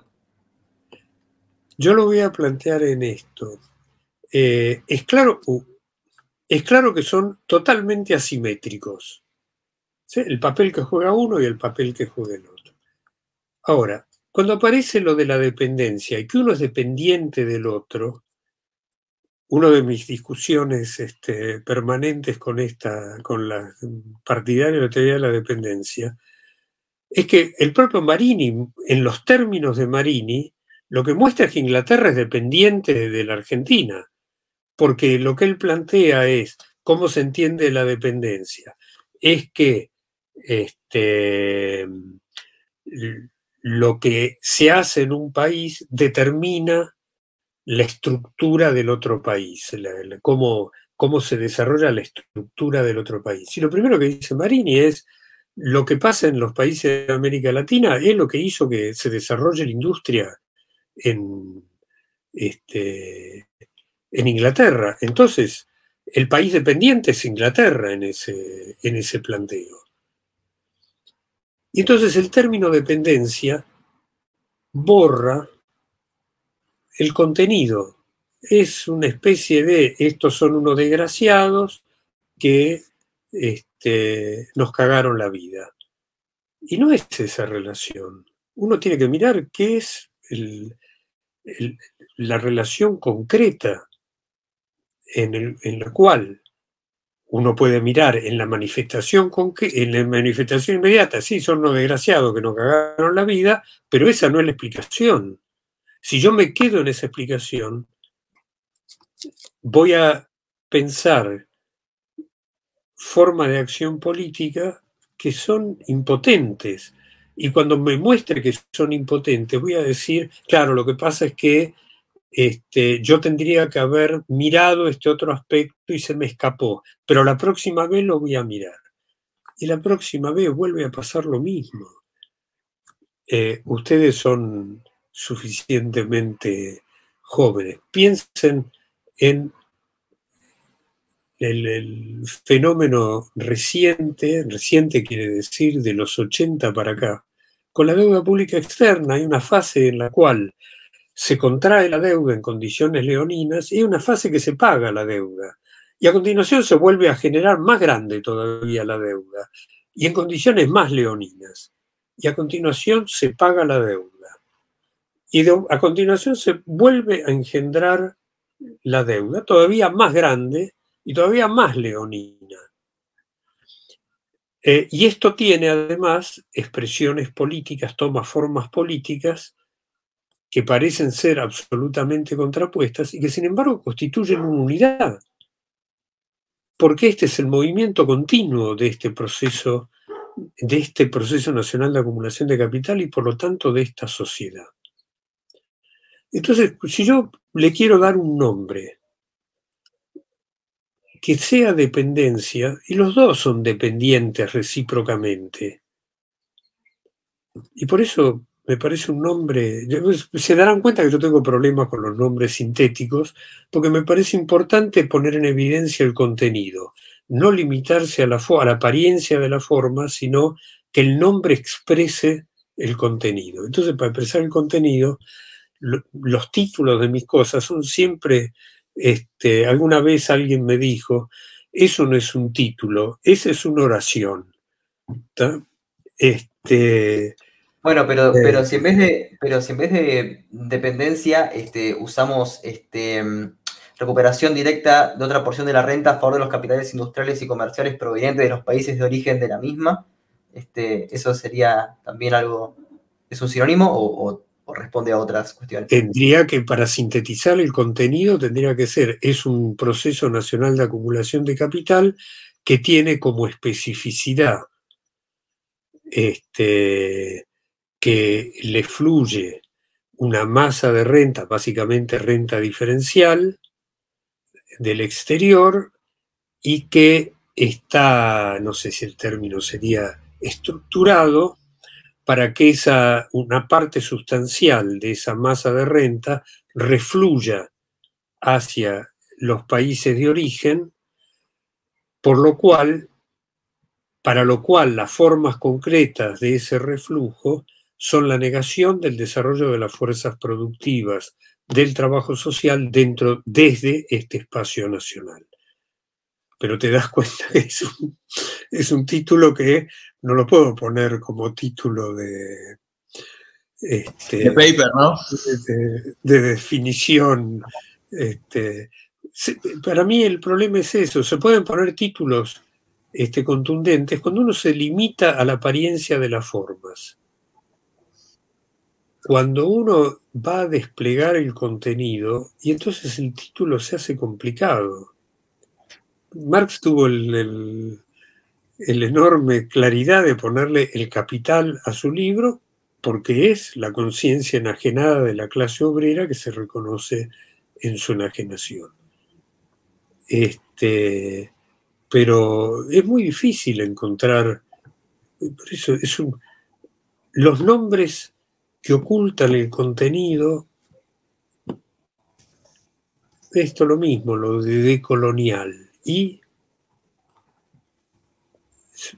vuelve a partir de mirar un, un espacio nacional como si se explicara, por naturaleza tuviera una determinada potencialidad que le fue frustrada. Y no es así. Estos espacios nacionales han sido engendrados, lo voy a poner así, desde los otros espacios nacionales, pero dentro del propio espacio nacional, para tener estas determinaciones que son la negación del desarrollo de las fuerzas productivas. Ah, pero ah, acá, acá estamos llegando a un punto que, que me parece clave porque ah, em, justamente es, es, lo que estaba pensando. Si las teorías decoloniales no dan respuesta, a ver, ¿cuál, cuál es el, el, fundamento de las teorías eh, decoloniales? Pensar justamente fuera de estas cuestiones de lo que fue el imperialismo. Entonces, pongo el caso de, de, de Irak. Si no hubiese estado Inglaterra y se hubiese dejado que se desarrollara una economía propia iraquí, esto se hubiese desarrollado. Y no, eh, están mal hechas. Y eso explica también lo que pasa con las ex colonias de África. Eh, por más que las dejas terminan siendo este, este, fallidas, unas economías fallidas. Vos lo, lo planteas con absoluta claridad. Es la concepción de que todo espacio nacional es por naturaleza portador de la potencia para convertirse en Inglaterra, si uno mira el siglo XIX, para convertirse en Estados Unidos, como el tamaño en general no alcanza tanto para convertirse en Alemania o en Francia. Es esa concepción. Y cuando uno lo mira, lo que dice es, no es así el desarrollo del modo de producción capitalista. Para mí hay una cuestión metodológica que yo siempre este, lo acentúo, que es, uno no puede empezar diciendo ¿Qué hubiera sido si no fuera lo que es? Primero uno tiene que explicar por qué es lo que es. Y entonces cuando uno explica por qué es lo que es, lo que tiene es que Irak nunca podría haber sido un espacio nacional en el cual se hubiera desarrollado un capitalismo en el sentido generado por sí mismo y hubiera abarcado la producción de la generalidad de las mercancías. Y las, las respuestas de este, eh, hoy es muy poco conocido, porque en realidad la frase esa viene de un humorista argentino, este, yo ya ni recuerdo de, cuando yo era, yo era, joven, así que debía ser un individuo este, que firmaba César Bruto, que escribía con faltas de ortografía a propósito. La R era del César, la C era minúscula y la R era mayúscula. Que una de sus ejes se llamaba así. ¿Qué me hubiera gustado ser a mí si yo no, si no fuera lo que soy? Una, algo así. Que Cortázar lo toma y lo pone en el prólogo de Rayuela, este, toma uno de los escritos de César Bruto y es, no sé por qué eligió eso, y es Perro de San Bernardo. Y ese es, el, ese es el planteo. ¿Qué hubiera sido esto si no fuera lo que es? No, primero hay que explicar por qué es lo que es. Y cuando uno mira qué es lo que es, lo que ve es la unidad mundial de la acumulación de capital, que toma una forma concreta en un espacio nacional, tiene una forma, en Inglaterra tomó una forma y en Irak tomó otra forma. No es que en Irak estaba la potencialidad de que el capitalismo se desarrollara por sí mismo autónomamente. El modo de producción capitalista arranca desarrollándose en espacios recortados por espacios nacionales, como es una, eh, como ante todo la mercancía es un vínculo impersonal. Y segundo, el capital este, tiene como necesidad, es una relación social objetivada que pone en marcha la producción social, no para producir, no con la finalidad inmediata de producir valores de uso para la vida humana, sino con la finalidad inmediata de multiplicarse a sí misma, es decir, de multiplicar la capacidad para poner en marcha el trabajo social, se extiende universalmente. Pero no es que brota mucho antes es una, es una abstracción decir que hubiera brotado. Cuando empieza a brotar, expresa su potencialidad universal pasando por encima de todas las organizaciones, todos los recortes de organizaciones de vida social basadas en los vínculos de dependencia personal. Y los va barriendo. Este, entonces es una, es una abstracción uno tiene que contestar por qué la cosa es lo que es, y si no se convierte en una fantasía. Ah, si hubiera sido esto otro, bueno, y entonces, ¿qué conclusión saco? Porque ¿cuál es la ahí, ahí se me, se, me, ocurren dos cosas. La primera que, bueno, cierra perfecto con lo que, bueno, eh, hoy, hoy parece que está de moda hablar de la, de la Cuba pre-revolucionaria como una meca este, no sé, como si fuese un país este, potencia, la verdad que no, era un país rentista y bueno, realmente, eh, no, a ver, eh, potencialmente eso es imposible que sea este, una potencia. Pero eh, hay un trabajo de Ribeiro, Stein y Kang del 2013 que básicamente por pruebas em, econométricas como que calculan este, Cuba con la revolución y Cuba sin la revolución y dice que llegarían a lo mismo.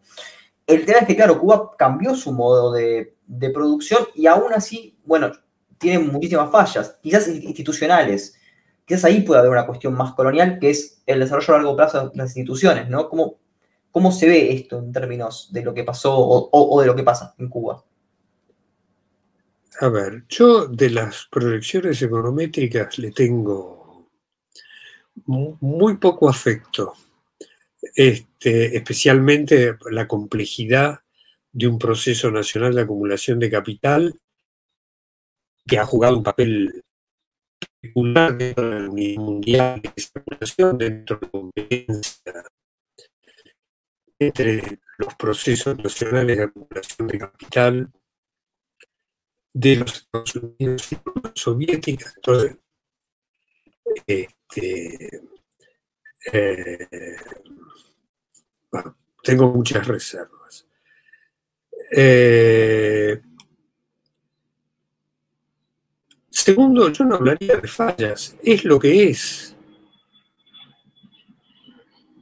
Es una forma del modo de producción capitalista que surge como un órgano nacional que va a jugar un papel peculiar y que se va a sostener en su reproducción en todo aspecto como una necesidad de otro proceso nacional de acumulación de capital, que era la Unión Soviética, y del otro proceso nacional de acumulación de capital, que es Estados Unidos, que necesita tener un enemigo enfrente para poder este, eh, justificar todas sus este, acciones, puesto simplemente así. Entonces, mirar ese proceso nacional de acumulación de capital, donde efectivamente, como marcaste vos, la renta de la tierra jugaba antes de la revolución este, y después de la revolución jugó un papel central en ese proceso nacional. Pero es claro que tiene, se convierte en portador de otra serie de determinaciones. Eh, dentro del modo de producción capitalista no cabe una forma de organización de la vida social dentro de un ámbito nacional que no se rija por el propio movimiento de la acumulación, la unidad mundial de la acumulación de capital.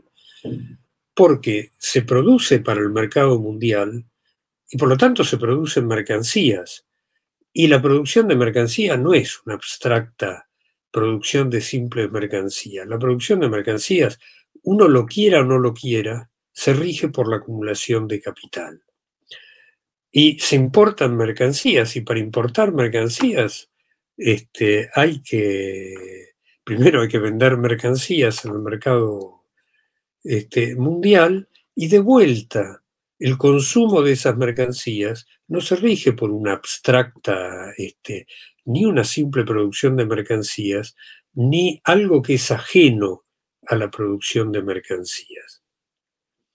Entonces, tiene toda una serie de rasgos. Yo hago la aclaración siempre de que eh, habría que detenerse, cosa que yo no hago porque me es, este, no me contesta respecto de lo que es las cosas que necesito este, contestarme como sujeto social concreto. Pero es un caso extremadamente complejo que necesitaría todo un desarrollo de la historia, de cómo se engendra la acumulación de capital en Cuba, qué pasa con la revolución, qué forma toma ese proceso, qué, cuánto del capital está centralizado, cuánto no está centralizado como propiedad del Estado Nacional, eh, por qué, este, bueno, qué papel histórico concreto jugó y juega. Ahora, nunca lo explicaría por las instituciones, porque las instituciones son las formas concretas de ese contenido que tiene el movimiento de la organización de la producción social. Esa es la forma en la cual se desarrolla ese contenido. Entonces, primero me contestaría por el contenido y, y, contestarme por ese contenido me pondría frente a por qué toma esas formas concretas. Yo tomo el caso de Argentina, si me permiten que es esta, está muy central en el libro este que, que tengo ahí, como lo tengo muy presente porque estoy corrigiendo el texto. Y para mí es un, este, es un trabajo enorme tratar de volver a leer y corregir lo que escribí, que, que tiene un montón de necesidades de correcciones, pero me cuesta un triunfo, lo vengo arrastrando, arrastrando, leo un poquito y digo, no tengo más ganas, eh, pero lo tengo presente. Uno puede explicar, este, o se enfrenta a esto.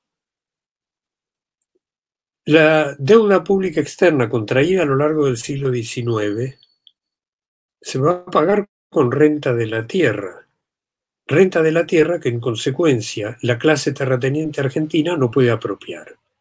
Pero ¿quién contrata la deuda? El Estado argentino. ¿Y quién es el gestor este, político del Estado argentino? La clase terrateniente argentina. Eh, parte de la renta que se va a escapar, y este es inmediatamente visible, eh, sale vía este, las tarifas ferroviarias. ¿Y quién es el gestor político de las tarifas ferroviarias? La clase terrateniente argentina. Entonces, este, aparece, está atentando contra sus propios intereses. Y entonces, este, si uno va a explicar esto por las instituciones, lo que le aparece es, es un estado débil, eh, te, lo tengo como crítica de algunos planteos, es un estado débil, vacilante, este, que a veces se enfrenta a los terratenientes y a veces no se enfrenta a los terratenientes, pero resulta que era la clase terrateniente la que tenía el monopolio sobre la gestión de ese Estado. Clase terrateniente, capitalistas agrarios, pero los capitalistas agrarios eran, este, muchos de ellos eran a su vez terratenientes. Entonces, si lo quiero explicar por las instituciones, tengo que explicar por qué había un Estado que parece contradictorio en sus acciones. Y cuando uno mira que es el engendrarse de esta especificidad, que el perder una parte de la renta era condición para que la clase de terratenientes se pudiera apropiar gratuita o cuasi gratuitamente de la tierra, entonces uno dice, este, no es que eran unos imbéciles, es que con estos estaban este, engendrando a sí mismos sujetos a la condición de que no podían ser los apropiadores exclusivos de esa renta y que tenían que entregar una parte o ceder una parte de esa renta al espacio nacional este, de Inglaterra. Eh, que no eran conscientes de eso en absoluto. Entonces aparece la otra cosa. Claro, eran unos cipayos de Inglaterra. Y uno encuentra, lo pongo en el libro también, un montón de, claro que uno puede decir, era una manga de cipayos todos, este, desde los que aparecen como opuestos a los intereses ingleses en algunas historias, hasta los que aparecen como serviles absolutos de los intereses ingleses. Este, desde Rosas a Rivadavia, a algún otro, varios que fueron presidentes argentinos, que son al mismo tiempo los gestores de la deuda pública externa, los gestores de las concesiones ferroviarias y al mismo tiempo son los funcionarios de las empresas ferroviarias. Eh, entonces, uno no puede explicar por las instituciones, no puede explicar por la conciencia, es al revés, tiene que llegar a explicarse la conciencia por a partir de las determinaciones más simples que tiene esta relación social general, que es propia del modo de producción capitalista, que es el capital, y ir mirando las formas concretas que, vas tomando, que va tomando, las formas nacionales que va tomando, las especificidades nacionales y eh, por qué entonces esas especificidades nacionales tienen la expresión en las instituciones este, que en un lado tienen un carácter, y ahí tienen un carácter completamente distinto, tienen el mismo nombre, pero son esencialmente distintas. Eh, ¿Y por qué entonces la conciencia y la voluntad de los individuos que personifican un proceso nacional de acumulación y el otro, en particular en la gestión política eh, del Estado, son sujetos distintos, tienen conciencias y voluntades marcadamente distintas. No sé si con esto está... Sí, sí. Eh, a mí me gustaría cerrar ya como última pregunta, ¿no? Para, para finalizar esta, esta charla que estuvo muy interesante. Eh, bueno, así como pregunté sobre la teoría de, la dependencia, quiero ir a una teoría anterior, que es la teoría del imperialismo de Lenin, que también es como muy, como una de las fuentes, digamos, de, gran parte de la izquierda contemporánea. ¿Cómo evalúa esta teoría? Si considera que tiene vigencia, si en algún momento la tuvo, ¿cómo, cómo la analiza hoy en día? Ah, empecemos por esto, que ha tenido vigencia política central en el mundo, eso y en el caso de la Unión Soviética eh, en particular, pero en el mundo, la Argentina ha tenido una, este, digo, eh, un papel absolutamente, no sé si usar el término relevante, marcado, visible, no hay la menor duda. La cuestión de si da cuenta de las determinaciones o lo que pone de manifiesto son las apariencias de las relaciones asimétricas entre ámbitos nacionales, es otra cuestión y uno tiene que preguntarse por qué, si se da el segundo caso y se detienen las apariencias, cuál es la necesidad de que haya jugado un papel este, relevante en la eh, historia de la vida social desde que fue escrito hasta hoy. Y para mí la crítica tiene que partir de arrancar preguntándose por la eh, por si se detienen apariencias o no se detienen apariencias. Y lo primero que yo encuentro es, para desarrollar la, teoría del imperialismo, Lenin reconoce que el aspecto, lo que él llama el aspecto económico, se va a basar en Hilferding. Y yo ya hice la referencia a Hilferding. Cuando veo que Hilfring, dice ya no hay más determinación objetiva del valor, y entonces ya no hay más tasa general de ganancia, y entonces digo, ¿y cómo se organiza la unidad del proceso de vida social? Si yo me enfrentara efectivamente a eso, entonces lo que tengo que hacer es explicar cómo se organiza la unidad. Si no, me quedé en una apariencia. Y es una apariencia que tiene peor todavía. Se basa en la economía neoclásica, de que este, el valor es subjetivo.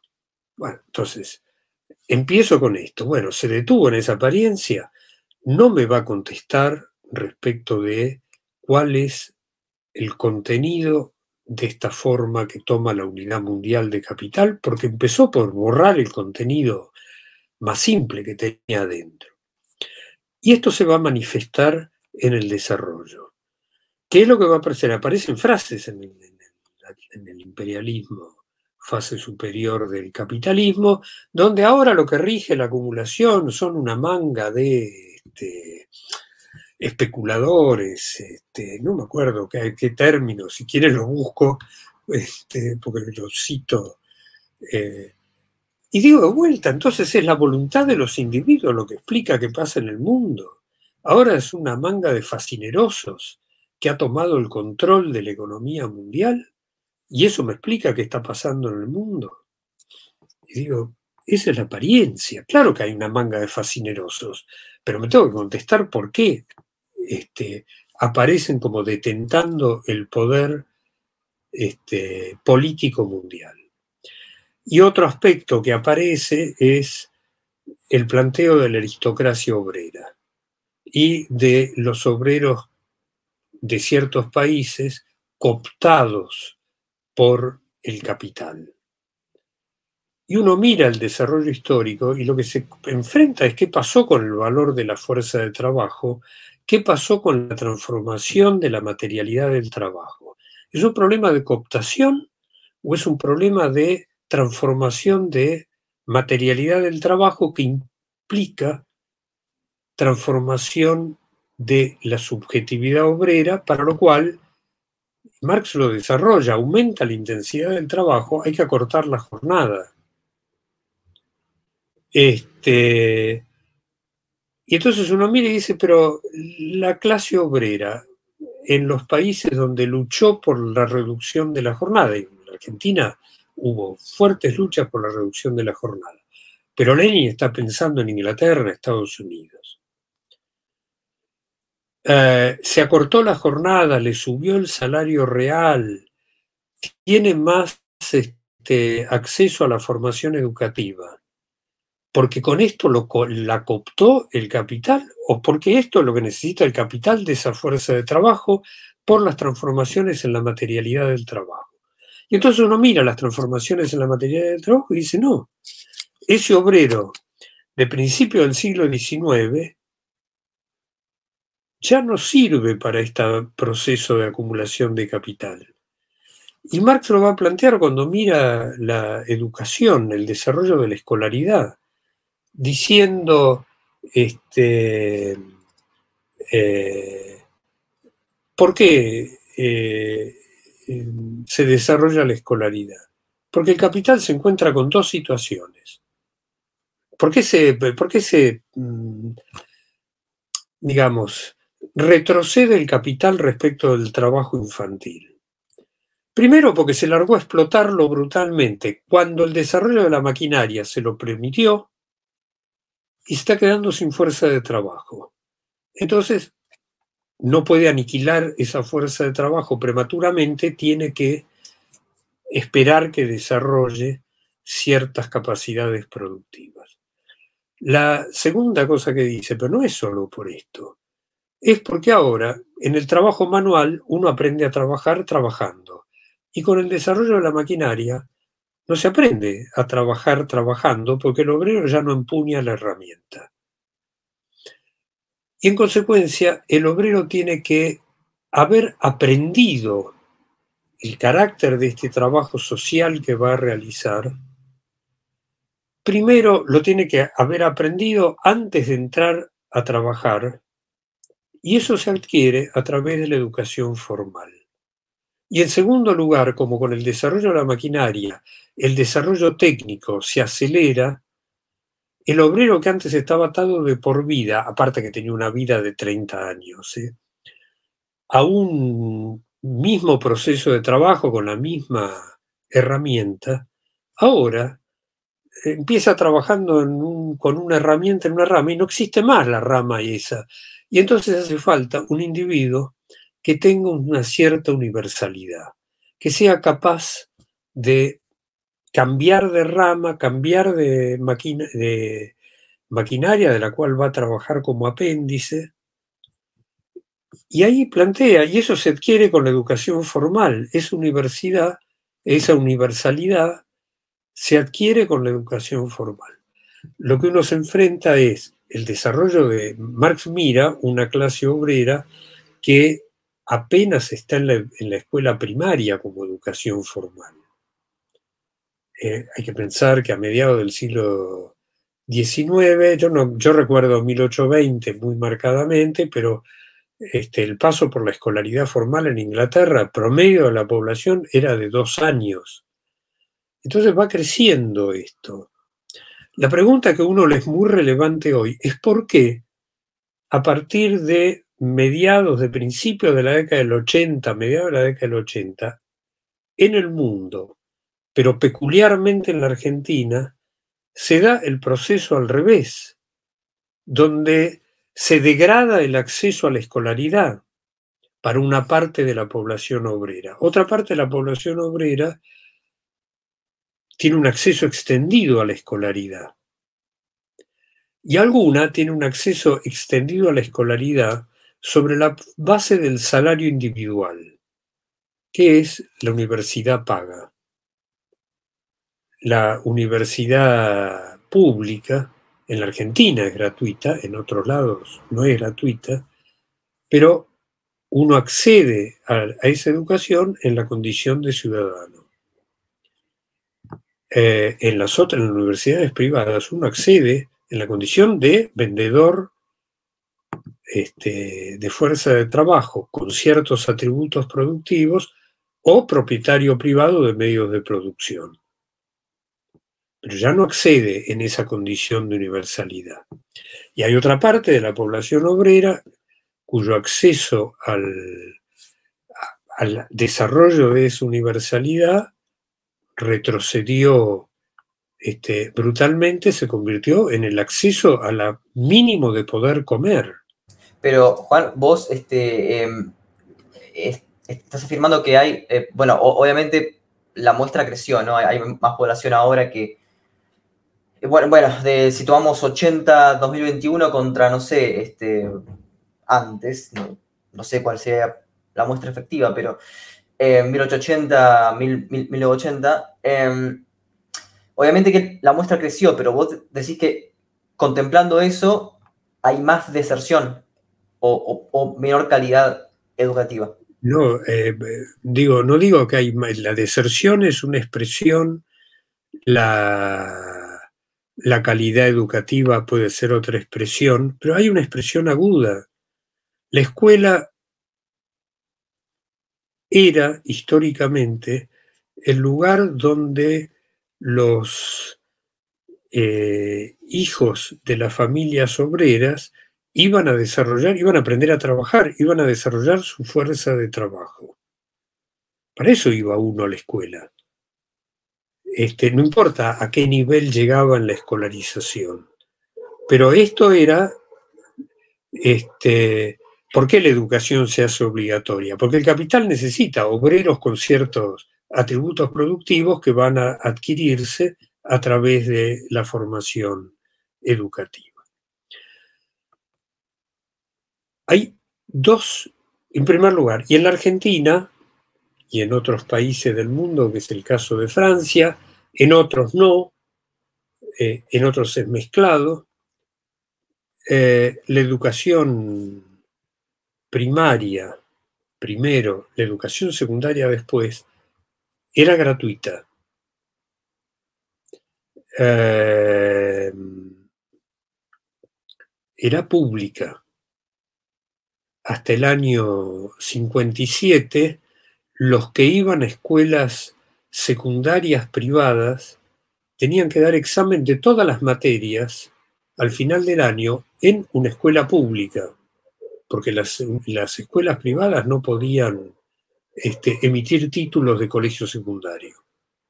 Bueno, este es un primer paso en un momento que nadie veía que lo que se venía a desarrollar era lo que finalmente a cierta altura se hace absolutamente visible.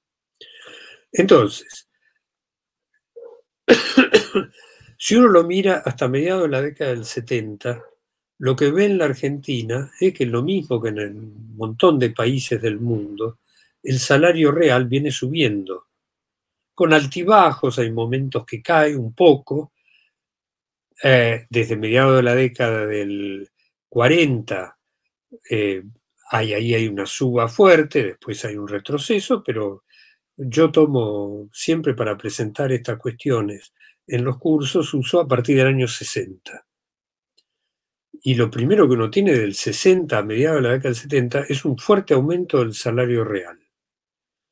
Eh, en esos 10, eh, un poco más, ponerle, pongámosle 15 años, si no me acuerdo mal, hay como un 50% de aumento del salario real promedio.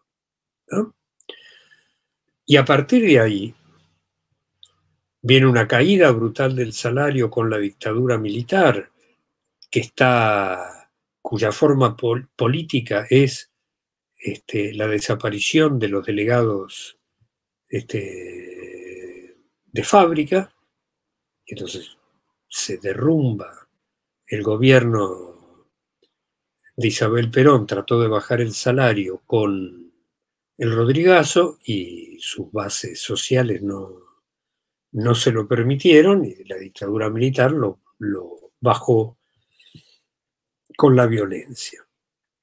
Hay una recuperación en el año 84 y desde el año 84 para acá el salario real cae, cae, cae durante el gobierno de Alfonsín, cae por debajo del nivel al que había caído durante la dictadura. El salariazo de Menem es una pequeñísima recuperación y con la crisis del año 2012 derrumba. Este, a partir del año 2004 empieza a recuperar. El salario promedio, datos oficiales, llega a este, un poco por arriba de, los, de la década del 90, el de los salarios industriales de, los salarios industriales sube más, pero no llega al nivel del año 74, y a partir del año 14 empieza, se estanca primero, mucho antes, en el año 12, una cosa así. El 2009 cae, después recupera y se queda estancado y después se desploma y hoy está por debajo de los niveles del, del 2002 que correspondían a los niveles de salario eh, real en la Argentina del año 1934, en plena crisis del 30. Nunca después había habido un salario tan bajo. Entonces, algo cambió en la acumulación de capital. Esto no es un fenómeno exclusivo de la Argentina, esto es un fenómeno que uno dice, los llamados, lo que yo llamo países clásicos, ya no son lo que eran. Ya no producen la generalidad de las mercancías destinadas a su consumo interno y exportan mercancías en general. Eso se este, se transformó agudamente. Y toda la expresión de la necesidad del capital de un obrero que desarrollara atributos productivos con un carácter relativamente indiferenciado, por lo menos al interior de cada espacio nacional, y con desarrollo de aptitudes este, productivas, lo cual le daba a las organizaciones políticas y sindicales de la clase obrera fuerza, hay un cambio en la materialidad del proceso de producción con el desarrollo de la robotización y con el desarrollo de, nace de la computación todo ese desarrollo, en el cual el capital ahora primero le sobra fuerza de trabajo por todos lados.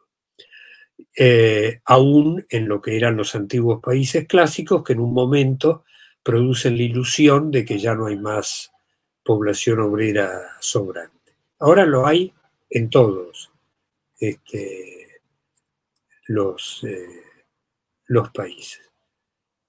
Y empieza todo un proceso de diferenciación al interior de las clases obreras nacionales, en algunos lados a través de la inmigración, en las sociedades europeas a través de los inmigrantes de las antiguas colonias, y Alemania, como no tenía colonia, este, tiene inmigrantes de Turquía, y entonces empieza a haber ciudadanos de primera y ciudadanos de segunda, inmigrantes legales, eh, inmigrantes legales e inmigrantes ilegales, y entonces hay toda una escala de fuerzas de trabajo, de niveles salariales, de condiciones de trabajo, de tipos de capital que se valorizan con cada una de estas este, fuerzas de trabajo, aparecen los acuerdos tipo el NAFTA con Estados Unidos por un lado y México por el otro.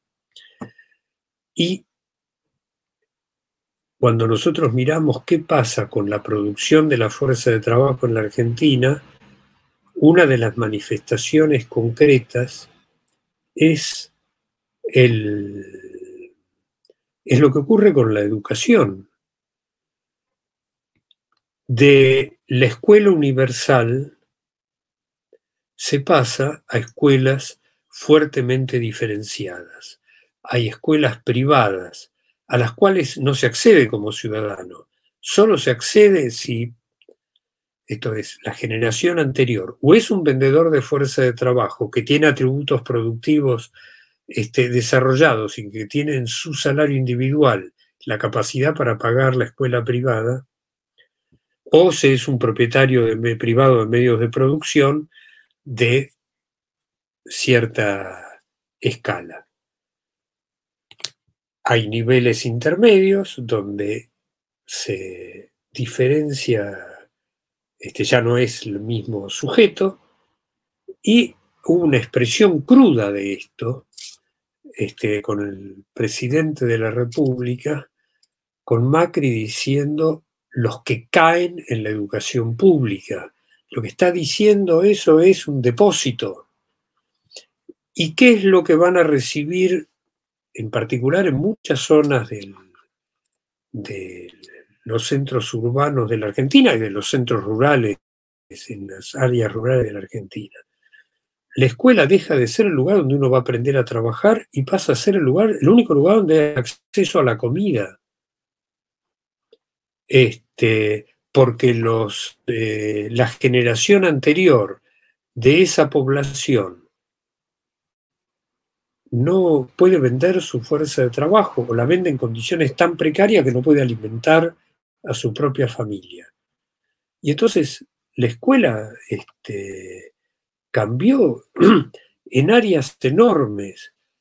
Hay áreas de la ciudad de Buenos Aires, pero en áreas enormes del urbano bonaerense, la escuela cambió de papel, que es un fenómeno que uno observa en la formación de obreros que tienen atributos productivos desarrollados. Es el aumento de la producción del título es licenciados en trabajo social, no había licenciados en trabajo social. Lo que se producían eran docentes. Con este cambio de la condición de reproducción de la fuerza de trabajo, el docente no sabe cómo gestionar un proceso de paliar el hambre en niños. Lo sabe hacer un trabajador social.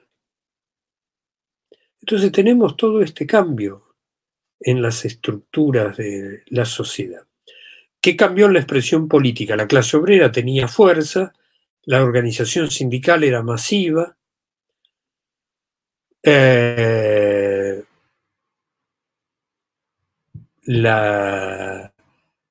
el avance en la reproducción de un obrero relativamente indiferenciado tomaba la forma de el estado de bienestar, el estado nunca es de bienestar para la clase obrera, el estado es el explotador de la clase obrera en su unidad.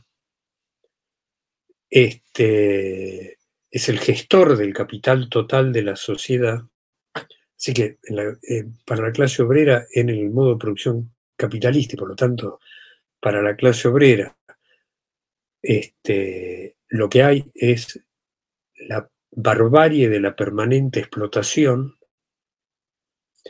pero de esa forma política se pasó al neoliberalismo, que ¿qué es? La forma política en la cual la clase obrera perdió su fuerza, porque viene toda esta diferenciación, los sindicatos, la organización sindical perdió su fuerza, eh, los partidos políticos de la clase obrera fueran lo que fueran.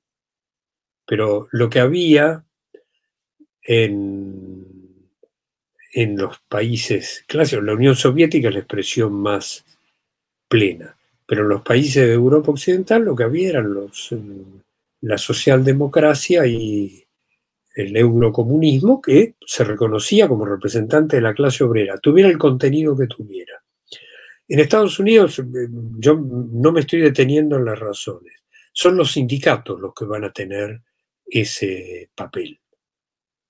En la Argentina, por la especificidad de la acumulación de capital en Argentina y en muchos países de América Latina, lo van a tener los movimientos de carácter, este, lo que la CLO llama populistas. En algunos países los partidos comunistas y partidos socialdemócratas van a mantener su, representación. Todos esos partidos eran partidos de masas, y ni hablar de la Unión Soviética. Y todo eso desapareció. Esos partidos perdieron su fuerza, desaparecieron además, ni siquiera es que perdieron su fuerza, se fueron disolviendo.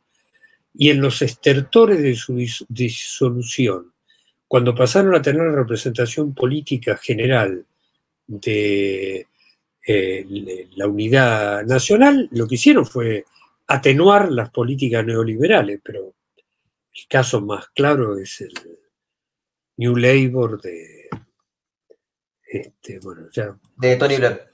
De, exactamente. Este, y uno se tiene que contestar ¿Qué cambió en la materialidad del trabajo que toma estas formas concretas? Y como problema de acción política, entonces, ¿qué fuerzas se tienen, qué potencias se tienen frente a esa transformación en la materialidad del trabajo? Que han hecho la organización política de la clase obrera mucho más eh, compleja, porque si antes se tendía más o menos, no digo que plenamente ni mucho menos, y en algunos países con historia concreta como es Estados Unidos de racismo, ah, la universalidad era marcadamente este, fragmentada. Eh, pero si aparecía esa tendencia hacia, hacia una indiferenciación, y entonces aparecía un reconocimiento como clase obrera, cuando aparece la absoluta diferenciación, ya lo que se va a manifestar es no hay más identidad universal. Ahora lo que hay es cada vez pequeñas identidades cada vez más fragmentadas El problema es ponerlas juntas. Antes no era ese el problema. Antes la organización política arrancaba diciendo, somos un género dentro del cual hay distintas especies y dentro de esas especies hay singularidades. Y hoy está planteado al revés, hay singularidades, cada vez más singulares, que a su vez este, constituyen exteriormente ciertas especies que a su vez deberían confluir, porque ahí ya es muy difícil que confluyan, en el género. El género, la clase obrera como sujeto universal, el obrero universal que plantea Marx cuando se refiere en el Capital por primera vez a la clase obrera, dice, es el obrero universal. Las especies son los fragmentos nacionales y las singularidades son dentro de los fragmentos nacionales, es claro que aún en ese periodo histórico había diferencias, este, en algunos casos marcadas, en otros casos menos marcadas, que constituyen lo que uno podría llamar las singularidades. Hoy es la singularidad más pequeña, ya no soy igual que los otros. Entonces, eh, tengo que empezar a construir una relación con esos otros, pero que estamos afuera, no somos lo mismo. Tenemos una cualidad común, confluimos y así llegar planteo de la clase obrera, no más, todos esos. Si querés llamarte clase obrera, obrera, eso es ser, y ser es capitalismo, y entonces lo importante es hacer, y entonces cómo se hace, y bueno, no sabemos cómo se hace, pero bueno, veamos. Eso es la expresión política uno tiene que buscar cuál es su necesidad. No es una desgracia, no es una degeneración, hace muchísimo más complicada el desarrollo de la organización política de la clase obrera, porque ahora el punto de partida es somos todos fragmentos de nada. Eh, se ha agudizado la competencia internacional que ya estaba presente, entonces este, la xenofobia se agudiza y hay que luchar por, este, no es que somos, eh, cada uno es una una existencia nacional este, separada, que brota de esta imagen de que cada proceso nacional está, es autónomo por naturaleza, sino que somos fragmentos de un universo. Y esto hace mucho más compleja la organización política de la, de la clase obrera. Yo quiero cerrar, perdón, porque, pero quiero cerrar con una cuestión, porque eh, refiere a una síntesis que hace Marx y lo hacen los Grundrisse. Eh, y lo que ponen los Grundrisse es, este, muy brevemente, antes de empezar el desarrollo, lo que va a poner es este, el desarrollo histórico de la humanidad este, pasa por tres en ciertas fases. La primera basada en los vínculos personales directos. La segunda basada en un vínculo impersonal, que esto es el modo de producción capitalista. La tercera basada en la organización consciente del proceso de vida social, algo más o menos así. Y dice, el papel de la segunda es engendrar las condiciones materiales de la tercera. Y después en una nota al pie pone una ampliación de esto. Dice, ¿cuál es el papel histórico del modo de producción capitalista? Como es impersonal la relación, borra las diferencias personales eh, a través del cambio de mercancías, lo, las transforma en una imagen de igualdad. Lo que dice es, es producir yo lo voy a simplificar y por ahí lo distorsiono. Eh, sujetos, individuos con necesidades, con capacidades universales y con necesidades universales. Y entonces cuando uno mira el modo de producción capitalista hasta mediados de la década del 1970, lo que ve que estaba avanzando con las formas propias del modo de producción capitalista, que es la barbarie puesta a funcionar, pero que aparecía caminando, uno cuando miraba las formas concretas, brutalmente, muy lentamente, aniquilando población humana ferozmente. Pero lo que en última instancia uno podía mirar es avanzaba hacia esa universalidad. Y a partir de mediados de la década del 90, lo que uno ve que las formas concretas que portan ese mismo desarrollo que aparece eh, planteado por Marx, pero las formas concretas son la negación de la universalidad. Es la negación de la producción de individuos universales con atributos universales y necesidades universales. Lo que uno ve es la aniquilación de la universalidad como forma inmediata.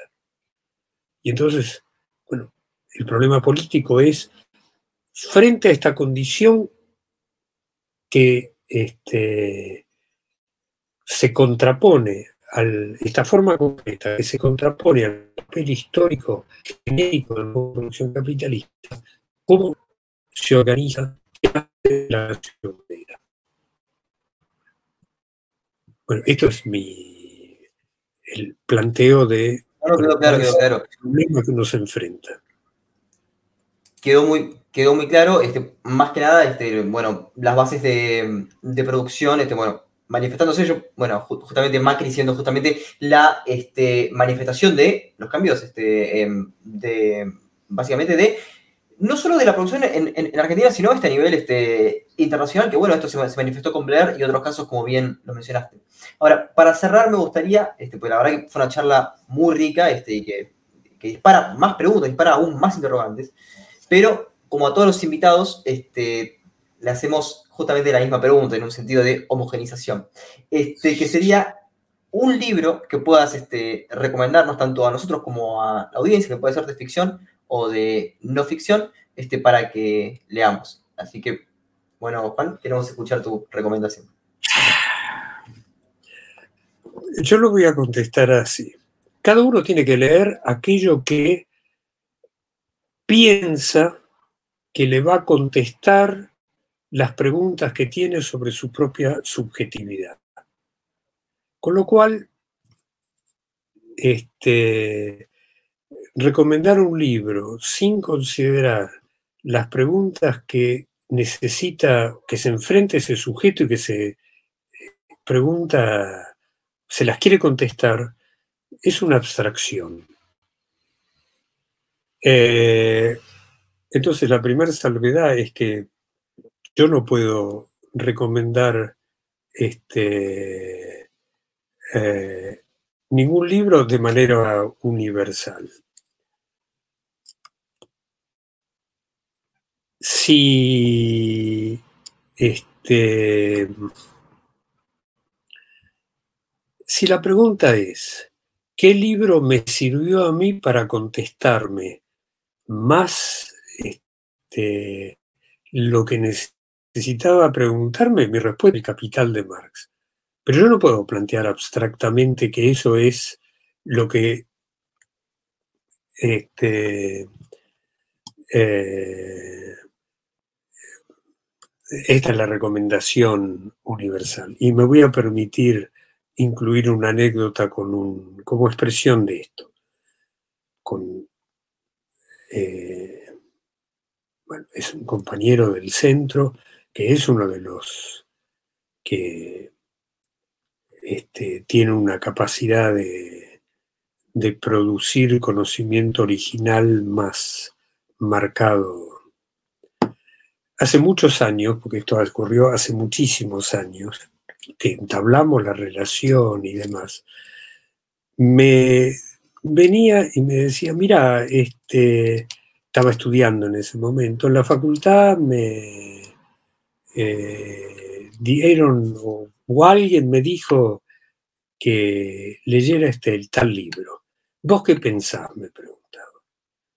Y mi respuesta era, yo no te voy a decir lo que pienso léelo, léelo y fíjate si, qué es lo que el libro te dice a vos. Y entonces me seguí insistiendo, insistiendo, insistiendo, hasta este, que yo terminaba diciéndole, bueno, mira, me parece esto, esto, esto. Entonces no lo voy a leer. Y mi respuesta era al contrario. ¿Por qué me vas a creer a mí que lo que yo te estoy diciendo es este, lo que está en el contenido del libro? Con más razón lo tenés que leer, a ver si vos encontrás esto mismo o encontrás otra cosa. Eh, así que esa es mi recomendación. Yo nunca pude leer un libro al cual no tuviera, no tuviera una pregunta que necesitara contestarme y por alguna razón dijera, bueno, algo voy a encontrar en este libro. Alguna respuesta de eso que estoy buscando eh, voy a encontrar en este libro. Si no, no lo puedo leer. Sí, sí. Así que son distintas. Bueno, sí, me parece. A la, literatura. Una excelente. Bueno, mientras se le va la conexión a Matías, este, bueno, este, Juan, quería este, agradecerte el tiempo, realmente fue una, este, una charla enriquecedora y, reitero, este, disparó muchísimas preguntas. Em, así que la verdad que agradezco, bueno, para las personas que obviamente este, están viendo, e, no ahora, sino cuando, cuando salga, para las personas que lo están viendo, tienen que saber que pasamos por muchos problemas de, de conexión, incluso que se perdió dos veces la conexión y bueno, este, em, igual este, continuamos. Así que Juan, en serio te agradecemos muchísimo el tiempo y la dedicación para responder este, las preguntas y bueno, muchísimas gracias, en serio. Bueno, yo lo pongo en estos términos. Más allá de que ustedes me hicieron preguntas que van al terreno que uno podría llamar de la, al terreno personal que a veces. Eh, esta es mi forma de acción política. Con lo cual, yo considero que no es, no es problema de agradecimiento pero que en este caso yo les tendría que agradecer a ustedes por permitirme, este, por darme un lugar para eh, realizar mi acción política. Así que, si lo vamos a poner en términos de agradecimiento, yo les agradezco a ustedes por el, por el espacio, la posibilidad y porque este, eh, me obligaron a pensar mucho. este, y eso... Eh, es la idea. Es la idea de hacer pensar justamente